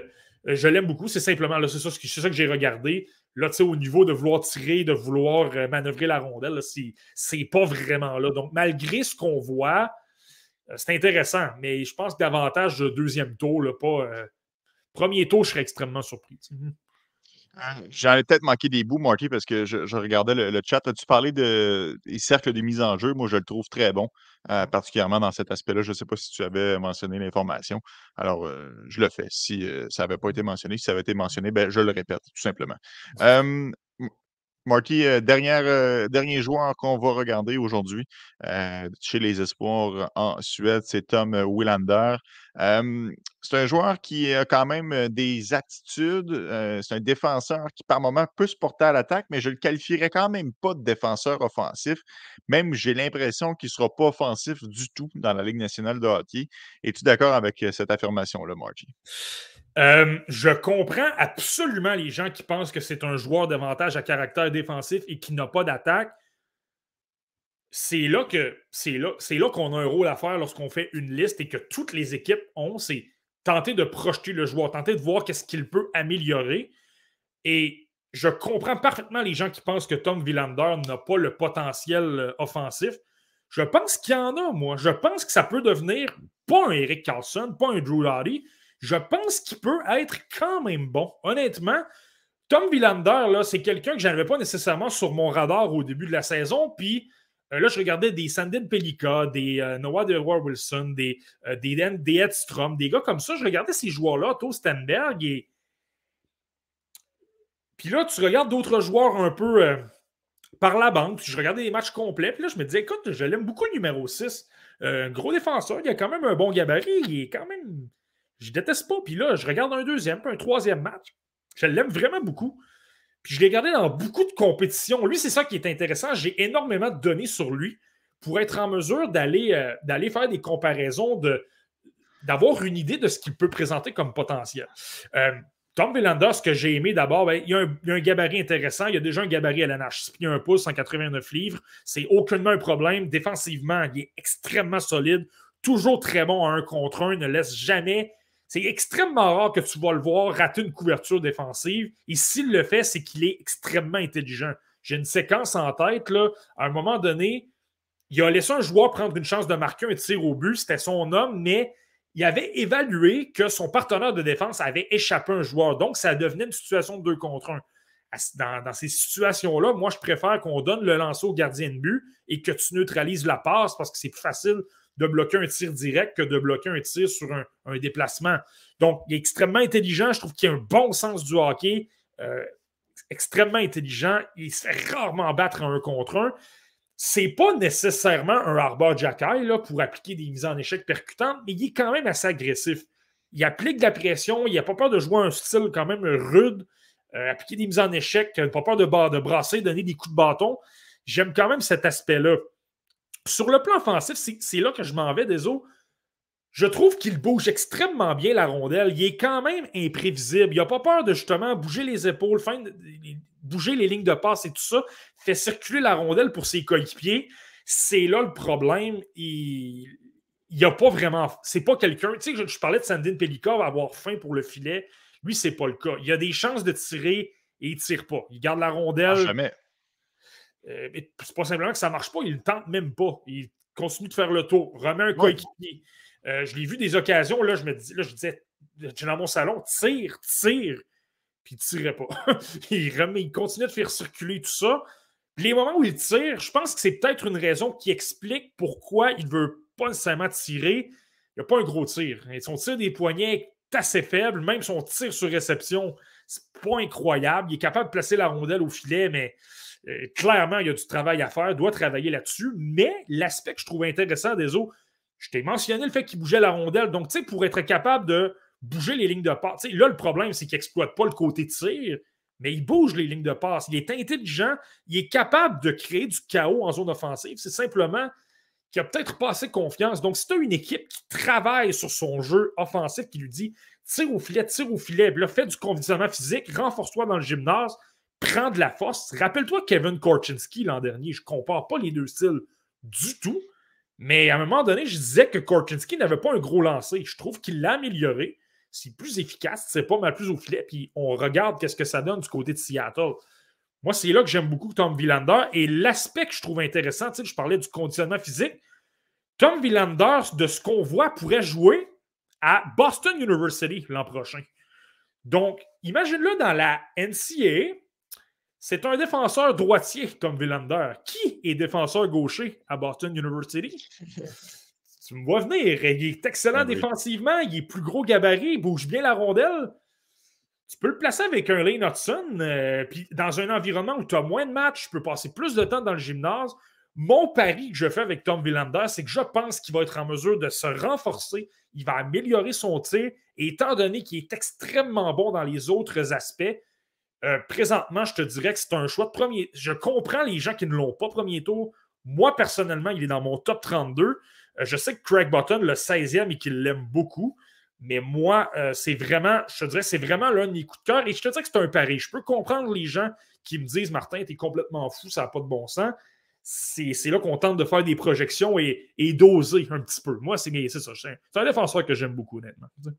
Oui, ben, tu m'as quand même surpris, honnêtement, quand tu m'as mentionné que c'est un défenseur, euh, que tu voyais un certain potentiel offensif parce que mmh. je, moi, personnellement, je le vois moins.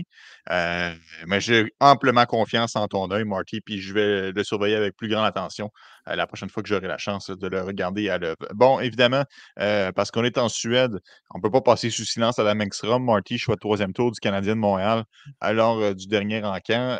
As-tu, on parle de Rogle. Euh, pour euh, Villander. Mmh. C'est la même chose, sauf que c'est dans la SHL pour euh, Adam Engstrom. Est-ce que tu est-ce que la progression continue de te surprendre? on se souvient, je n'étais pas super emballé lorsque j'ai entendu sa sélection.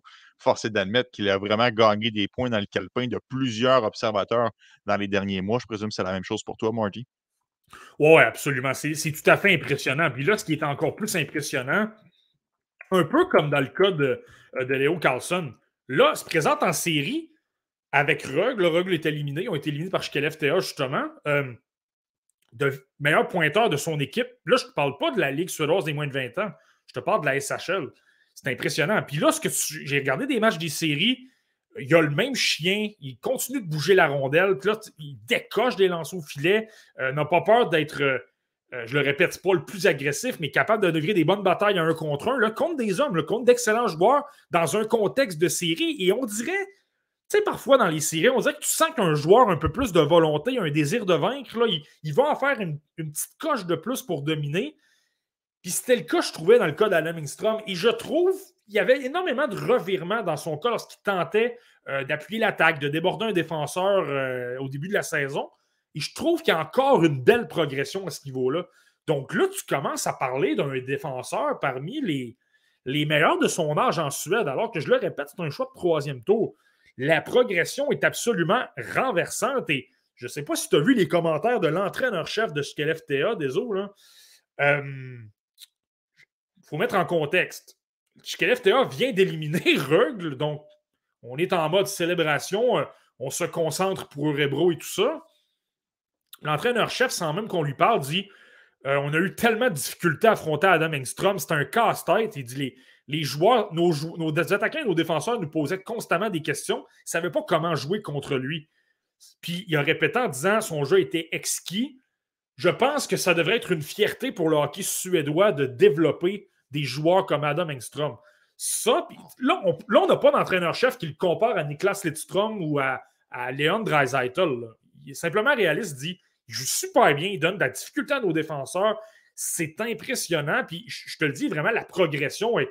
Je, me souviens de ce que je voyais l'an dernier d'Adam Engstrom et il est à des années-lumière de ce qu'il présentait. Son jeu défensif s'est amélioré. Il est plus rapide, plus de confiance avec la rondelle pour tourner rapidement, bouger les lignes de passe, tirer. Et en plus de ça, il a amélioré son jeu défensif tout en améliorant son jeu offensif. C'est pas pour rien qu'on le voit grimper de plus en plus dans la hiérarchie des espoirs euh, des Canadiens, là, avec raison. Là, quand tu accomplis ça en Suède, c'est impressionnant. Il a marqué, tu me mets la rondelle sur la palette, mais dans l'enclave et pas à peu près. Euh, mmh. Effectivement, il grimpe dans la hiérarchie des espoirs du Canadien de Montréal. Je me suis amusé aujourd'hui à demander via la plateforme Twitter aux jeunes de reclasser euh, le repêchage du Canadien de l'année 2022 j'ai été quand même intéressé par la plupart des résultats, Marty. et après ça, je vais te demander, toi, de, dresser ton, classement. À plusieurs occasions, il y a des gens qui classent Lane Hudson premier. Ça, c'est arrivé quand même assez souvent. Je peux comprendre avec toutes les prouesses qu'il a fait. Slavkowski, il y a bien des gens qui ont été extrêmement sévères à son endroit. Il y a des gens qui l'ont placé cinquième, voire même sixième de la dernière QV. Philippe Méchard, c'est très difficile. les gens ont, je ne suis pas un partisan incroyable de Philippe Méchard. Je pense que les gens le, savent. Il y a même quelqu'un tout à l'heure qui faisait une blague euh, sur, la, sur la messagerie. Ça m'a bien fait rire. Là. Euh, disait que si euh, on avait repêché un défenseur, un peu, je vais retrouver tant qu'à en parler. si le Canadien repêche un défenseur en première ronde, je serais aussi déçu qu'Anto quand le CH a pris Méchard l'année dernière. Donc, ça, ça m'a bien fait sourire. Mmh. mais ça reste que Philippe Méchard, si on se rapporte au camp d'entraînement du Canadien, il était un des joueurs qui faisait écarquiller bien des yeux. Donc, tu sais, il faut quand même prendre notre temps avec lui. Je le sais que ça ne se passe pas très bien jusqu'à maintenant sa saison, mais il est encore jeune et il faut faire preuve de patience dans son cas. Marty, je te pose la question. Si c'était à refaire aujourd'hui, pas obligé de me défiler tous les choix, mais si c'était à refaire, fais-moi un sommairement qui tu places au quel endroit? Ouais, ben écoute, c'est certain que là, on est à moins d'un an après le repêchage. Moi, ça m'en prend pas mal plus pour me euh, décourager de certains certains joueurs. Évidemment qu'il y a des changements. Mais c'est là que, tu sais, je pense qu'il faut pas. je comprends les gens aussi d'avoir euh, d'être impressionnés par ce qu'on voit un peu à court terme et d'oublier ce que certains joueurs ont présenté et surtout dans quelle ligue. Tu sais, je comprends que Juraj Slavkovski, ça peut sembler décevant pas impressionné beaucoup, des gros manques de confiance. On ne voyait pas beaucoup de choses offensivement lorsqu'il évoluait avec les Canadiens. Je jouait quand même dans la LNH à 18 ans. Il ne faut quand même pas oublier ça. Mhm. Euh, c'est pas parce pas parce que ça a été plus difficile que six mois plus tard, on doit tout jeter à la poubelle. Euh, j'aime ce que Lane Hudson présente. Clairement, il a, grimpé dans la hiérarchie, dans la mienne également, de tous les espoirs du hockey. Euh, mais de là à dire qu'on le place devant Slavkovski, c'est parce que la Ligue nationale de hockey et la NCAA il y a quand même une assez bonne, euh, euh, une assez bonne coche à, graver. Donc, c'est ça que je trouve pas nécessairement évident. Donc, tu sais, et puis je comprends les gens, justement, là, on voit moins, on est plus impressionné par ce qu'on voit dans le moment présent. on voit comme un gars comme Méchard, qui est peut-être un peu moins. Les gens sont peut-être moins emballés parce que ça va moins bien du côté de Kitchener. Dans certains cas, je veux donner des chances. Donc, tout simplement pour te dire, dans mes listes, moi, je garderai quand même Juraj Slavkovski et je vous tout le temps beaucoup d'importance au fait que tu joues dans un, dans un plus haut niveau de jeu parce que c'est plus difficile, tu as des meilleurs adversaires, c'est plus difficile physiquement, plus difficile au niveau du coup de patin. Slavkovski, il l'a fait, il a quand même montré euh, des petites choses intéressantes. Donc, je garde Slavkovski premier.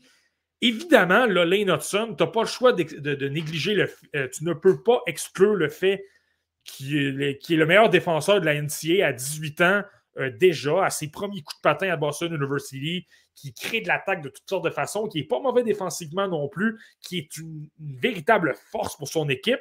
Et je te rappelle, des autres, dans mes classements du repêchage 2022, j'avais Owen Beck 26e, j'avais Méchard 29e et j'avais Hudson 30e. Donc, tu as trois espoirs qui étaient pas mal dans le même groupe. Évidemment, je pense que ça fait une différence la saison qu'il connaît il passe devant les deux premiers, donc je mets Hudson deuxième. J'avais Owen-Beck 26e. Je demeure sur cette position-là. Je trouve qu'il a été. Il malgré qu'il n'a pas joué beaucoup de matchs, a été meilleur sur le plan international avec l'équipe canadienne junior. Il montre de belles choses en transition. Il est excellent défensivement. Montre beaucoup d'attaques. C'est plus difficile à Peterborough, mais je pense que le style de l'équipe ne l'avantage pas beaucoup. Euh, mais c'est prometteur et puis Méchard, ça ne va pas vraiment mieux non plus. Donc, je garde Owen Beck troisième. Je mets Philippe Méchard quatrième. Je suis quand même patient avec Philippe Méchard. Philippe Méchard, euh, il y a quand même un ajustement avec le style de jeu nord-américain. Euh, joue dans la OHL, je pense, la meilleure ligue junior au monde. Et Kitchener, il y a quand même des éléments intéressants, mais ce n'est pas, la, euh, pas la meilleure équipe au monde non plus. Ce n'est pas les 67 d'Ottawa. Donc, je pense qu'il y, a un ajustement peut-être un, peu, un peu à faire. Engstrom se retrouve cinquième avec ce qu'on vient de mentionner. Incroyable dans la SHL, le meilleur pointeur de rugby en série. Ce n'est pas rien. Il se présente dans une, une, équipe professionnelle avec des hommes, a été excellent au championnat mondial de hockey junior. C'était le meilleur défenseur de la Suède dans les rôles au niveau des performances aussi. Et je vais te surprendre, Deso. Je pense que par la suite, j'irai et je vais m'arrêter là parce qu'on n'a pas jusqu'à demain matin. Là. Le, suivant que j'aurais, c'est probablement Cédric Guindon. Je trouve qu'on en parle vraiment pas de Cédric Guindon. Et je comprends, c'est un joueur qui a été euh, choisi un peu plus tard, choix de quatrième tour, 127e au total, joue dans un petit marché à Owen Sound, mais il joue dans la OHL. C'est quelqu'un qui joue présentement avec Colby Barlow, l'un des meilleurs euh, buteurs de la OHL, l'un des meilleurs espoirs au repêchage. Il le fait produire. Il joue bien des avantages numériques. C'est un gars intense, gagne des batailles malgré son petit gabarit. Excellente vision de jeu, aide beaucoup euh, Barlow à, produire. Et il a peut-être moins de ressources. J'enlèverais à Vincent Zrohrer et euh, à Jared Davidson. Ils ont une belle saison également. Mais je trouve que Guindon, c'est encore plus impressionnant. Il a moins de talent, c'est une moins bonne équipe. Et il trouve le moyen d'aider, euh, d'aider vraiment cette formation-là à, gagner des matchs de hockey. Donc, euh, par, la suite, j'y vais vraiment avec Guindon. Là, par la suite, j'aurais probablement Rohrer, j'aurais Davidson. Et là, pour le reste, on y revient. exact. Mais tu parles de tu parles de Guindon, ouais, ben, repêché un peu plus loin, on parle quand même d'un choix numéro 127 au repêchage. Sean Farrell est un choix numéro 124 et on regarde comment ça a tourné présentement pour le Canadien. Donc, effectivement, on peut toujours espérer pour Cédric Guindon. Marty, si tu le veux bien, on va poursuivre la discussion à trois puisque j'insère à notre groupe Alexandre Régineval. Comment ça va, Alex? Salut les boys, ça va bien vous? Ça va super bien. Alex, et justement, appelle la pointe Vizina qui avait hâte de le voir. Il mentionne Alex Régimbal. Est-ce que c'est l'homme qui sait se mouiller? ça euh, dépend des euh circonstances. Quand il pleut, c'est le cas. Quand je vais à la piscine, c'est le cas également. Euh, plein d'endroits où je me mouille. Là, tu es en train de me dire. Là, tu vas me faire référence au fait qu'il a fait super beau soleil pour me dire que tu ne te mouilleras pas ce soir. Là, ça Exact. Bon, OK. Très bonne, très bonne, Marty. Euh, Alex, tu avais mentionné la semaine dernière que la série que tu voulais suivre avec beaucoup d'attention, c'était les Tigres contre les Voltigeurs parce que tu disais Attention, là, euh, on, le sait que les Tigres sont considérés comme la cinquième puissance de la Ligue, euh, mais les Voltigeurs, pour toutes sortes de raisons, euh, ne sont pas vraiment une équipe de fond de classement, ont eu beaucoup de blessures, changement d'entraîneur, ça a pris un peu plus de temps pour justement que le gâteau lève. Donc, pourrait donner une opposition intéressante aux Tigres. Alex, tu as, mis le doigt sur le bobo parce que non seulement la série est égale 1 à 1, mais si ce n'était pas d'une remontée en fin de match dans le match numéro 1 et d'un but en deuxième période de prolongation, ça pourrait être 2-0 de Drummondville. Honnêtement, c'est toute une série. Oui, exact. Tu fais bien de le dire parce qu'ils sont revenus de l'arrière dans le premier match, euh, euh, Victo, là, mais ça pourrait. Euh, Victo pourrait déjà être dans une situation beaucoup plus compliquée, mais là, on est à 1-1 dans cette, dans cette série-là. J'ai bien hâte de voir ce que ça va donner parce que, bon, sur papier, ils, ils sont plus forts que ce qu'ils ont prouvé cette année. Euh, ça, c'est certain, parce que, bon, Maverick et Justin Côté, notamment, euh, n'ont pas, euh, pas joué une bonne partie de l'année. On a amené un gars d'expérience dont on parle peut-être pas beaucoup, mais Manix Landry, qui était quand même le capitaine des, des Olympiques de Gatineau, il a été blessé, là. il a été un peu victime de cette blessure-là, parce que je me souviens d'avoir jasé avec Louis Robitaille, puis avoir demandé, tu sais, si, si Manix n'avait pas été blessé, est-ce que c'est ce 20 ans-là que tu aurais échangé? Puis il m'avait répondu à l'époque, il dit j'aurais eu des choix très difficiles à faire. Alors, je pense que Manix va apporter de la stabilité à cette équipe-là. il joue avec son frère également, alors peut-être une petite dynamique intéressante. Alors non, Drummondville est, est, pas à prendre à la légère et ben, peut-être que cette série-là va être, va être plus longue et que, certains pouvaient le penser. Les gardiens devront faire le travail si on veut stopper Drummondville. Je pense que cette série-là, euh, ben, tu sais, je m'attendais à une longue série. honnêtement, je m'attendais en 6 ou en 7 rencontres. Il y a des éléments qui sont à considérer également. Les Tigres de Victoriaville ont probablement été la surprise de la saison, assurément dans la première moitié. Je trouve que ça a été plus difficile à la fin du calendrier. Et ça, au niveau de la confiance pour euh, donner un élan. Tu sais, on, on, donne souvent le cliché, là, euh, entrer en série avec un bon, un bon rythme. Là. Ça n'a pas tout à fait été le cas. Je comprends qu'on affrontait de grosses puissances, mais on a, obtenu cinq défaites en six matchs avant d'entrer en série. Je comprends qu'on a affronté Sherbrooke deux fois. On a affronté euh, les remparts de Québec. Mais ce n'est pas, ce qui est, l'idéal pour se bâtir une confiance. Et dans ces cinq défaites-là en six matchs, on a perdu 4 à 0 contre les Voltigeurs de Drummondville. Et il y a un aspect qui est intéressant du côté de, de l'équipe d'Éric Bélanger pour les avoir vus à Shawinigan euh, il, y a, quelques semaines, c'est pas la meilleure équipe, mais le style d'Éric Bélanger est assez hermétique. Il y a beaucoup d'applications au détail. On est excellent défensivement. Il n'y a pas énormément euh, d'espace. On met beaucoup de pression et on a des gars comme l'amoureux qui sont capables de frapper physiquement, qui donnent ça quand même difficile. Donc, si tu n'es pas en mesure de toucher la cible très rapidement, tu te fais embourber un peu, tu te fais neutraliser par le style d'Éric Bélanger ça devient peut-être un peu plus difficile de, se démarquer. Il y a quand même de bons joueurs de l'autre côté. Alex l'a mentionné. Manix Landry, c'est quelqu'un que je pense que si les Olympiques de Gatineau avaient pu le garder, il l'aurait fait avec plaisir. C'est un mhm. excellent joueur qui est, impliqué, qui est, un bon joueur offensif. Ça demeure un, espoir de la LNH, un choix des, Coyotes de l'Arizona. Donc, euh, tu sais, il y a du talent de l'autre côté. Donc, tu sais, si ça joue à certains détails et que là, tu as un gros but d'un Manix Landry ou euh, un Sam Oliver, des gars comme ça, ben, c'est assez. Ça joue à des petits détails près, donc c'est peut-être pour ça que, ben, tout simplement les Vultures de Drummondville sont plus, euh, sont plus redoutables qu'on peut le penser. sans lancer la pierre à, Nathan Darvaux, messieurs, pensez-vous qu'on va voir Gabriel Deck faire son entrée dans, la série? Euh, quand on a reçu Eric Bélanger à l'émission cette semaine, il disait que ça, ça, allait vraiment être une série de gardiens de but parce qu'il y en a des excellents. Est-ce que vous pensez justement qu'on va faire une rotation à Victo? Je serais surpris. Euh, c'est pas impossible, euh, dépendant de comment l'allure euh, de la série va. mais je pense que depuis le début de la saison, c'était clair pour Karl Mallette que le gardien numéro un, c'était Nathan Darvaux et que Gabriel Daigle était là pour apprendre. Et Nathan Darvaux a, prouvé toute la saison qu'il était de calibre numéro un, même s'il y a un excellent gardien derrière lui je serais surpris que, Gabriel Daigle prenne la place de Nathan. Euh, bon, à moins que Carl a annoncé quelque chose que je n'ai pas vu là, dans les euh, dernières 24 heures, là, mais euh, je serais surpris qu'à moins d'une débâcle complète de Darvaux, j'ai l'impression que Carl, pour l'instant, va, vivre ou mourir avec Nathan Darvaux. Je ne sais pas qu'est-ce que tu en penses, Martin? Ouais, je suis, un peu, je suis un du même avis toi, Alex. il faut quand même considérer l'âge également. Gabriel Daigle, ça demeure un, un jeune de 16 ans. Est-ce qu'on veut l'envoyer dans la gueule du loup? Euh, dans, une série quand même intense, la rivalité de Drummondville-Victo, euh, on le sait, là, ça, ça date d'il y a plusieurs années, puis c'est intense, il y a plus de pression, les partisans, la guerre psychologique. Euh, il va être prêt éventuellement. Il est peut-être prêt, mais est-ce qu'on veut se risquer à ça? Peut-être pas. Et du côté de Nathan Darvaux aussi, je pense qu'il ne faut pas oublier. Il y a eu 46 lancés dans le match numéro 1. Je ne les ai pas regardés les rencontres, donc est-ce qu'il a été bon ou non? Ça, je, dois le revoir. Mais tu sais, 46 lancés, donc je n'ai pas, le goût nécessairement de lancer la pierre à Nathan Darvaux.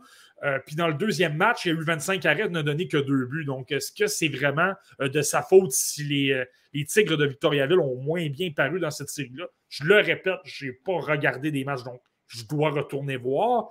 Mais avec ce que je vois sur la feuille statistique, je pense qu'on veut y aller avec le vétéran davantage. Là, je pense pas que c'est de sa faute si on a plus de difficultés. Il y a Yankees qui mentionne grosse saison pour Pierre-Olivier Roy. Puis oui, tu, fais bien de le mentionner. C'est vrai qu'il a connu, qu'il a connu toute une année. Ça, il n'y a pas de doute, il a pas de doute là-dessus. messieurs, je vous amène dans la série des remparts de Québec. Ça n'a pas été facile pour les remparts. Hein, font partie du, du quatuor d'équipes qui, qui devrait dominer la première ronde des séries, mais on dans le match numéro 2, on a attendu très tard avant de finalement briser l'égalité et on s'est sauvé avec, euh, avec le match. On mène quand même la série 2-0, mais on, Convaincant, c'est pas l'adjectif qui me vient en tête lorsque je regarde les remports présentement. Je ne sais pas ce que tu en penses, Alex. Ben, dans le match numéro un, oui. Dans, le match numéro un euh, où j'étais d'ailleurs, je suis allé faire un tour euh, euh, à Québec pour, pour assister à ce premier match-là.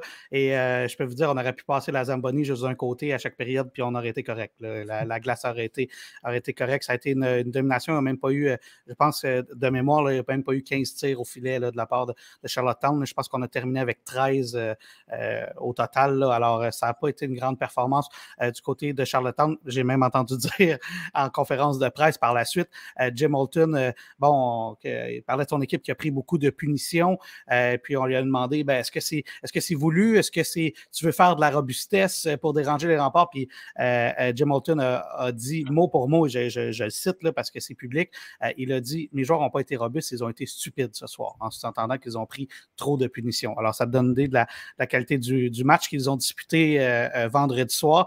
Euh, mais tu fais bien le souligner, jusqu'à hier, euh, tard dans le match, euh, on se disait ben, peut-être qu'on va retourner à Charlottetown 1 à 1 parce que là, c'était 0-0 jusqu'à très tard dans le match. Finalement, la machine des remparts s'est ouverte, en troisième période.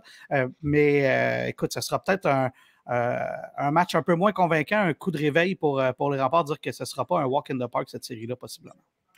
Je suis curieux de t'entendre, Alex, par rapport. Tu sais, on avait parlé la semaine dernière du trio de Zachary Bolduc et tout ça. Je me disais, je pense que ce trio-là va avoir beaucoup d'importance, doit montrer qu'il est à la hauteur euh, des attentes. Euh, je vais être honnête avec toi, je n'étais pas avec toi du côté de Québec. Je n'ai pas, pas nécessairement regardé cette série-là, donc je peux peut-être moins me prononcer. Mais comment tu as trouvé la, prestation du trio de Bolduc lors, de, lors du match de vendredi? Euh, ben, il a bien fait, euh, ce trio-là. Euh, évidemment, c'est, le, c'est, Justin Robida qui a été la première étoile de ce, de ce match-là. Mais c'est tellement un bon patineur, Zachary Bolduc. Alors, il peut donner beaucoup de rythme là, à l'attaque. écoute, moi, j'ai beaucoup aimé ce trio-là. J'ai, en fait, c'est dur de ne pas aimer les remparts dans ce match-là, pour être bien honnête, parce que, comme je te disais, euh, ça, a été, euh, ça a été un match assez one-way. Euh, alors, c'est pas, pas un bon match pour évaluer si quelqu'un a une, mauvaise performance, mm-hmm. mais il a quand même un but dans ce match-là. Zachary Boduc, c'est un match en avantage numérique sur une passe de Théo Rochette. mais c'est Justin Robida. Et c'est intéressant que ce soit Justin Robida qui a été la première étoile de ce match-là. Peut-être que je dévie un peu ta, ta réponse, Martin, là. mais c'est quand même euh, le gars dont on parlait que ça allait ajouter un élément que peut-être, euh, bon, euh, ça allait rendre les remparts encore plus difficiles à arrêter. Et là, c'est Justin se produit encore plus. Mais pour répondre à ta question, moi, j'ai bien aimé Bodic. Je pense qu'il a connu un bon match dans le premier match. Bon, les remparts, je disais, dans le match numéro 2, ça a été peut-être un petit peu plus chambranlant que Patrick Roy l'aurait souhaité. Euh, parlez, en à Sylvain Favreau, hein, les, les euh, c'est une équipe de hockey qui est censée écraser tout sur son passage. Après un tour de chapeau naturel de Ivan Ivan, on s'est retrouvé en retour 0-3 à la marque et finalement, on a réussi à revenir de l'arrière pour l'emporter en prolongation. Donc, eux aussi sont 2-0 dans leur série, mais je ne peux pas croire que ça n'a pas parlé fort dans la chambre de hockey, Alex.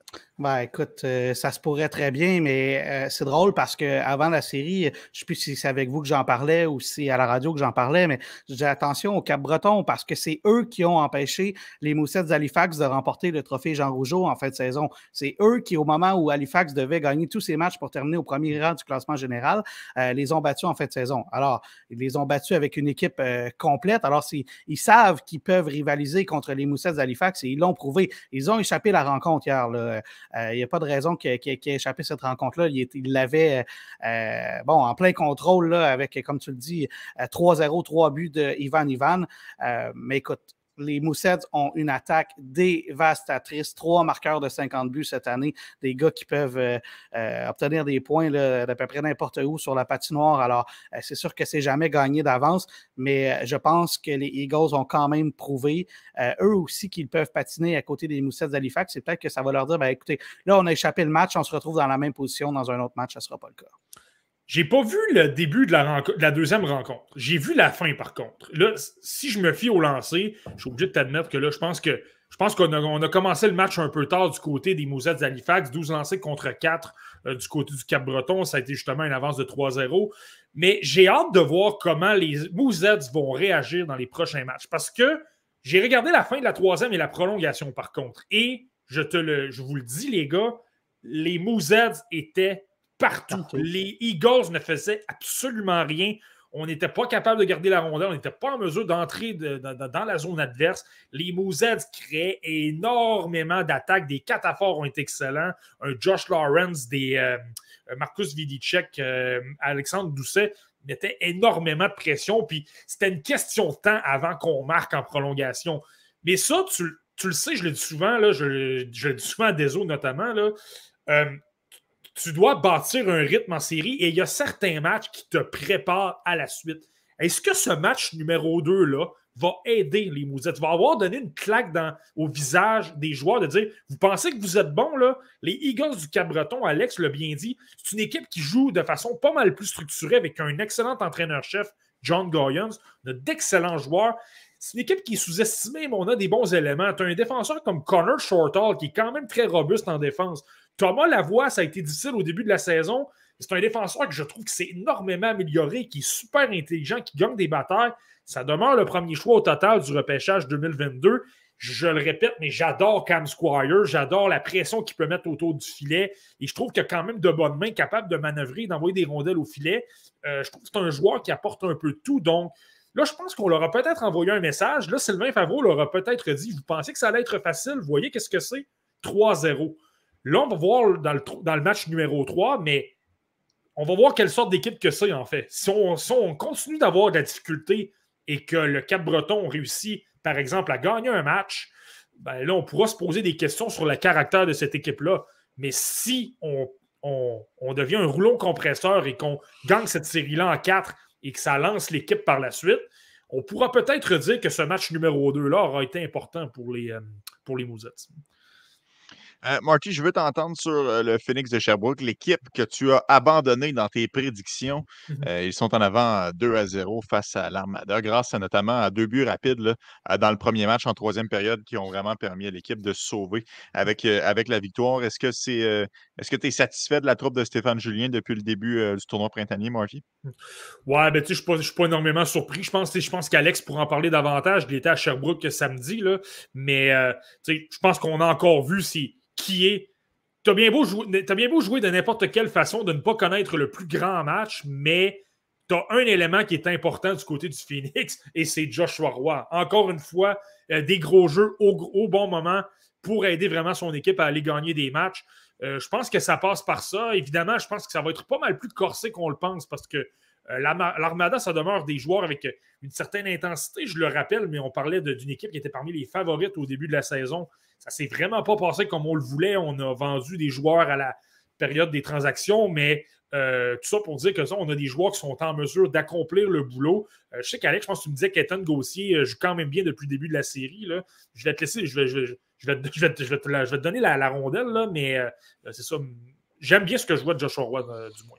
Oui, ils ont ramené aussi le trio euh, qu'on avait vu au début de la saison euh, ensemble euh, de, mmh de Roy, Gauthier et Gill. Alors, ils jouent ensemble hier.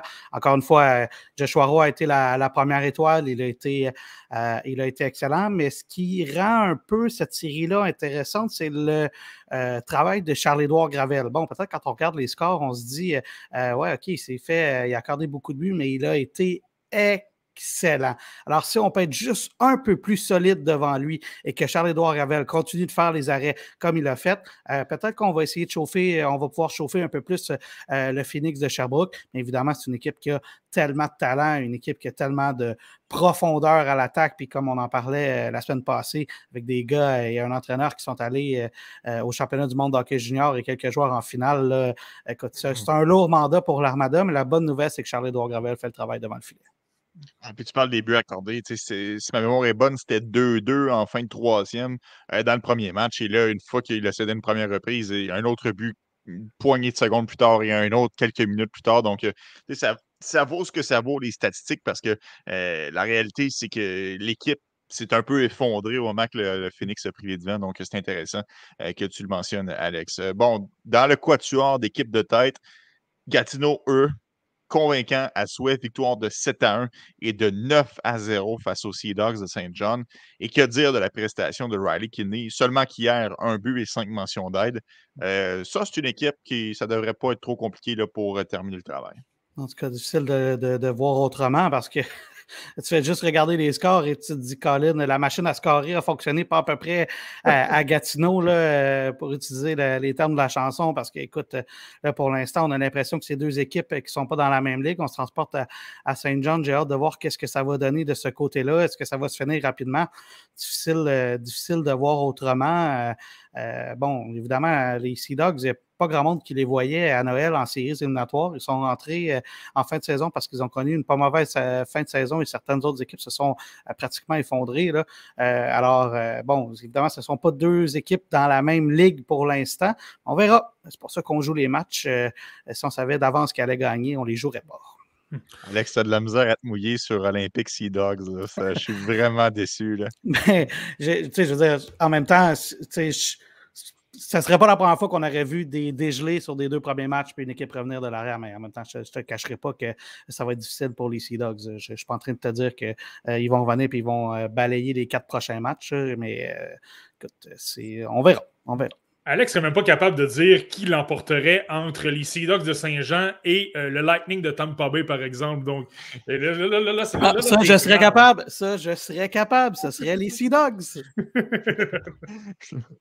Quand on sort de la LHMQ, là, il n'y a pas de problème. Exact. Go LHMQ. Euh, Marty, euh, tu avais identifié la série Océanique euh, comme une série que tu allais surveiller avec beaucoup d'attention. Euh, tu t'attendais à ce que ce soit une série que ça joue dur, que ça soit robuste. Peut-être que Mathéo Mann a pris tes mots au pied de la lettre, suspendu deux matchs. ça, c'est jamais vraiment ce qu'on veut voir. Penses-tu que ça fait mal, ça, à Chicoutimi, cette, ce retrait d'un morceau quand même assez important? Ouais, ben clairement. Hein. Puis, je l'ai mentionné la semaine dernière, il y avait simplement un point d'écart entre les deux équipes. Donc, tu sais, ça joue à pas grand-chose. Donc là, si tu perds ton défenseur le plus intimidant physiquement, puis tu sais, il faut regarder l'Océanique de Rimouski de l'autre côté aussi. Là, où ce qui est important, Mathéo Mann, c'est que euh, du côté de Rimouski, on a des défenseurs assez imposants physiquement. Charles Côté, Simon Maltais, deux exemples comme ça, là, sont justement des joueurs imposants devant le filet, qui, sont robustes, qui font mal dans les coins, qui font mal devant le filet, qui sont capables de euh, vraiment éliminer la pression devant le filet. Donc là, si de l'autre côté, de loin, ton meilleur élément à ce niveau-là n'est pas là, je pense que ça fait un peu mal. Et je, je donnais l'avantage au Saguenay, mais il faut être honnête, encore une fois, le bon vieux Serge Beausoleil est toujours en mesure euh, de réaliser des miracles avec peu de choses. Ces joueurs sont travaillants, on applique beaucoup de pression. Et là, forcé d'admettre que euh, depuis le début de cette série-là, on a pas mal l'avantage. Euh, encore là, je l'ai peut-être moins surveillé. Je n'ai pas encore eu le temps. je vais la surveiller plus tard cette semaine. Mais je pense qu'encore une fois, c'est assez, c'est assez intéressant, encore une fois, qu'est-ce que Serge Beausoleil est en mesure d'accomplir, alors que c'est beaucoup de travaillants, mais tu n'as pas nécessairement une vedette qui ressort du lot dans cette équipe-là. C'est joué un peu de choses quand même le premier match parce que c'est un match qui s'est joué en prolongation. Là. Alors, on pourrait, on pourrait très bien avoir une série 1 euh, à 1, mais euh, c'est intéressant que tu mentionnes Serge Beausoleil parce qu'il euh, il a, il a cette réputation-là, et même, c'est même pas une réputation, là, il a la fiche derrière lui pour le prouver d'à quel point il a été efficace avec des équipes des fois un peu moins fortes en séries éliminatoires. Et puis là, à 2-0 devant les, les Saguenayens, qui quand même est une bonne jeune équipe. c'est intéressant, intéressant.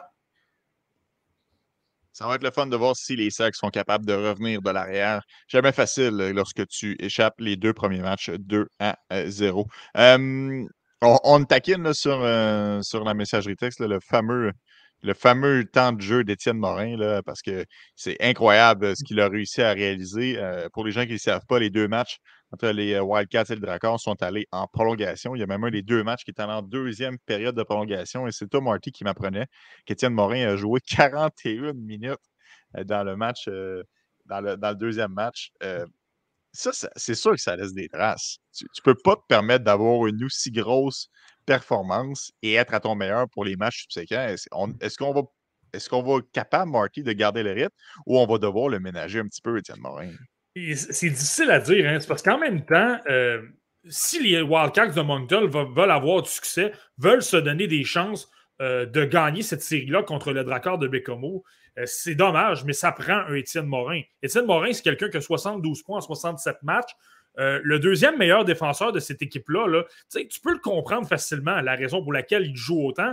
Le deuxième meilleur défenseur, il a 18 points en 59 matchs, c'est Hugo Marcel, et c'est pas le plus grand défenseur. Donc, les succès des Wildcats passent par Étienne Morin. On n'a pas le choix. Et s'il y a Premièrement, je te dirais que des joueurs vedettes comme ça, qui sont des défenseurs dominants. Euh, écoute, Tristan Luneau, j'ai regardé le match euh, de, vendredi contre les, les Sea Dogs. Là. Lui aussi, il a joué quand même pas mal. Euh, lui aussi, était sur la glace dans toutes les situations. Puis, tu n'as pas le choix parce que ce sont des joueurs comme ça dans la LHGMQ qui sont dominants, qui font une énorme différence pour être en mesure de gagner. Étienne Morin aussi, l'autre avantage, c'est que oui, c'est beaucoup, 41 minutes. Là. Il a joué 37 dans le match numéro 1, donc ça fait des minutes pas mal. mais l'avantage, c'est qu'il est habitué. C'est quelqu'un régulièrement qui joue 30, 31 jusqu'à 35 minutes, même dans la saison, là, donc même dans des matchs de 60 ou 65 minutes. Là. Donc, tu sais, l'avantage, c'est que je pense qu'il est en mesure de comprendre qu'est-ce qu'il doit faire au niveau récupération, euh, comment économiser son énergie sur une patinoire, euh, comment effectuer des gestes justement pour qu'il soit plus efficace et qu'il euh, se brûle moins, qu'il soit en mesure d'être efficace offensivement. Et la bonne nouvelle, c'est qu'il a obtenu trois aides dans, dans le match numéro 2. Donc, c'est malheureux à dire. Oui, évidemment, ce n'est pas la situation idéale de surutiliser autant un défenseur, mais la réalité, c'est que c'est de loin le meilleur joueur de cette équipe-là. On n'a pas vraiment le choix de le faire. Martin, est-ce que ça peut l'aider pour le repêchage de voir que ben, un entraîneur d'expérience euh, comme euh, Dan Lacroix, euh, qui, a vu du temps dans la Ligue nationale de hockey, lui fasse confiance à ce niveau-là parce que c'est quand même un joueur admissible au repêchage cette année. Alors, en dit long sur la confiance que l'entraîneur va mettre derrière lui. Ouais, mais tu as un excellent point, Alex. C'est justement, lorsque les, recruteurs vont parler à Daniel Lacroix, c'est un ancien entraîneur adjoint, c'est un ancien joueur de la LNH. Il est pas mal assez outillé pour savoir si un joueur a ce qu'il faut pour les rangs professionnels. Ça, je pense que clairement, ça l'aide. Et dans l'évaluation, ça, c'est quelque chose à prendre en compte aussi.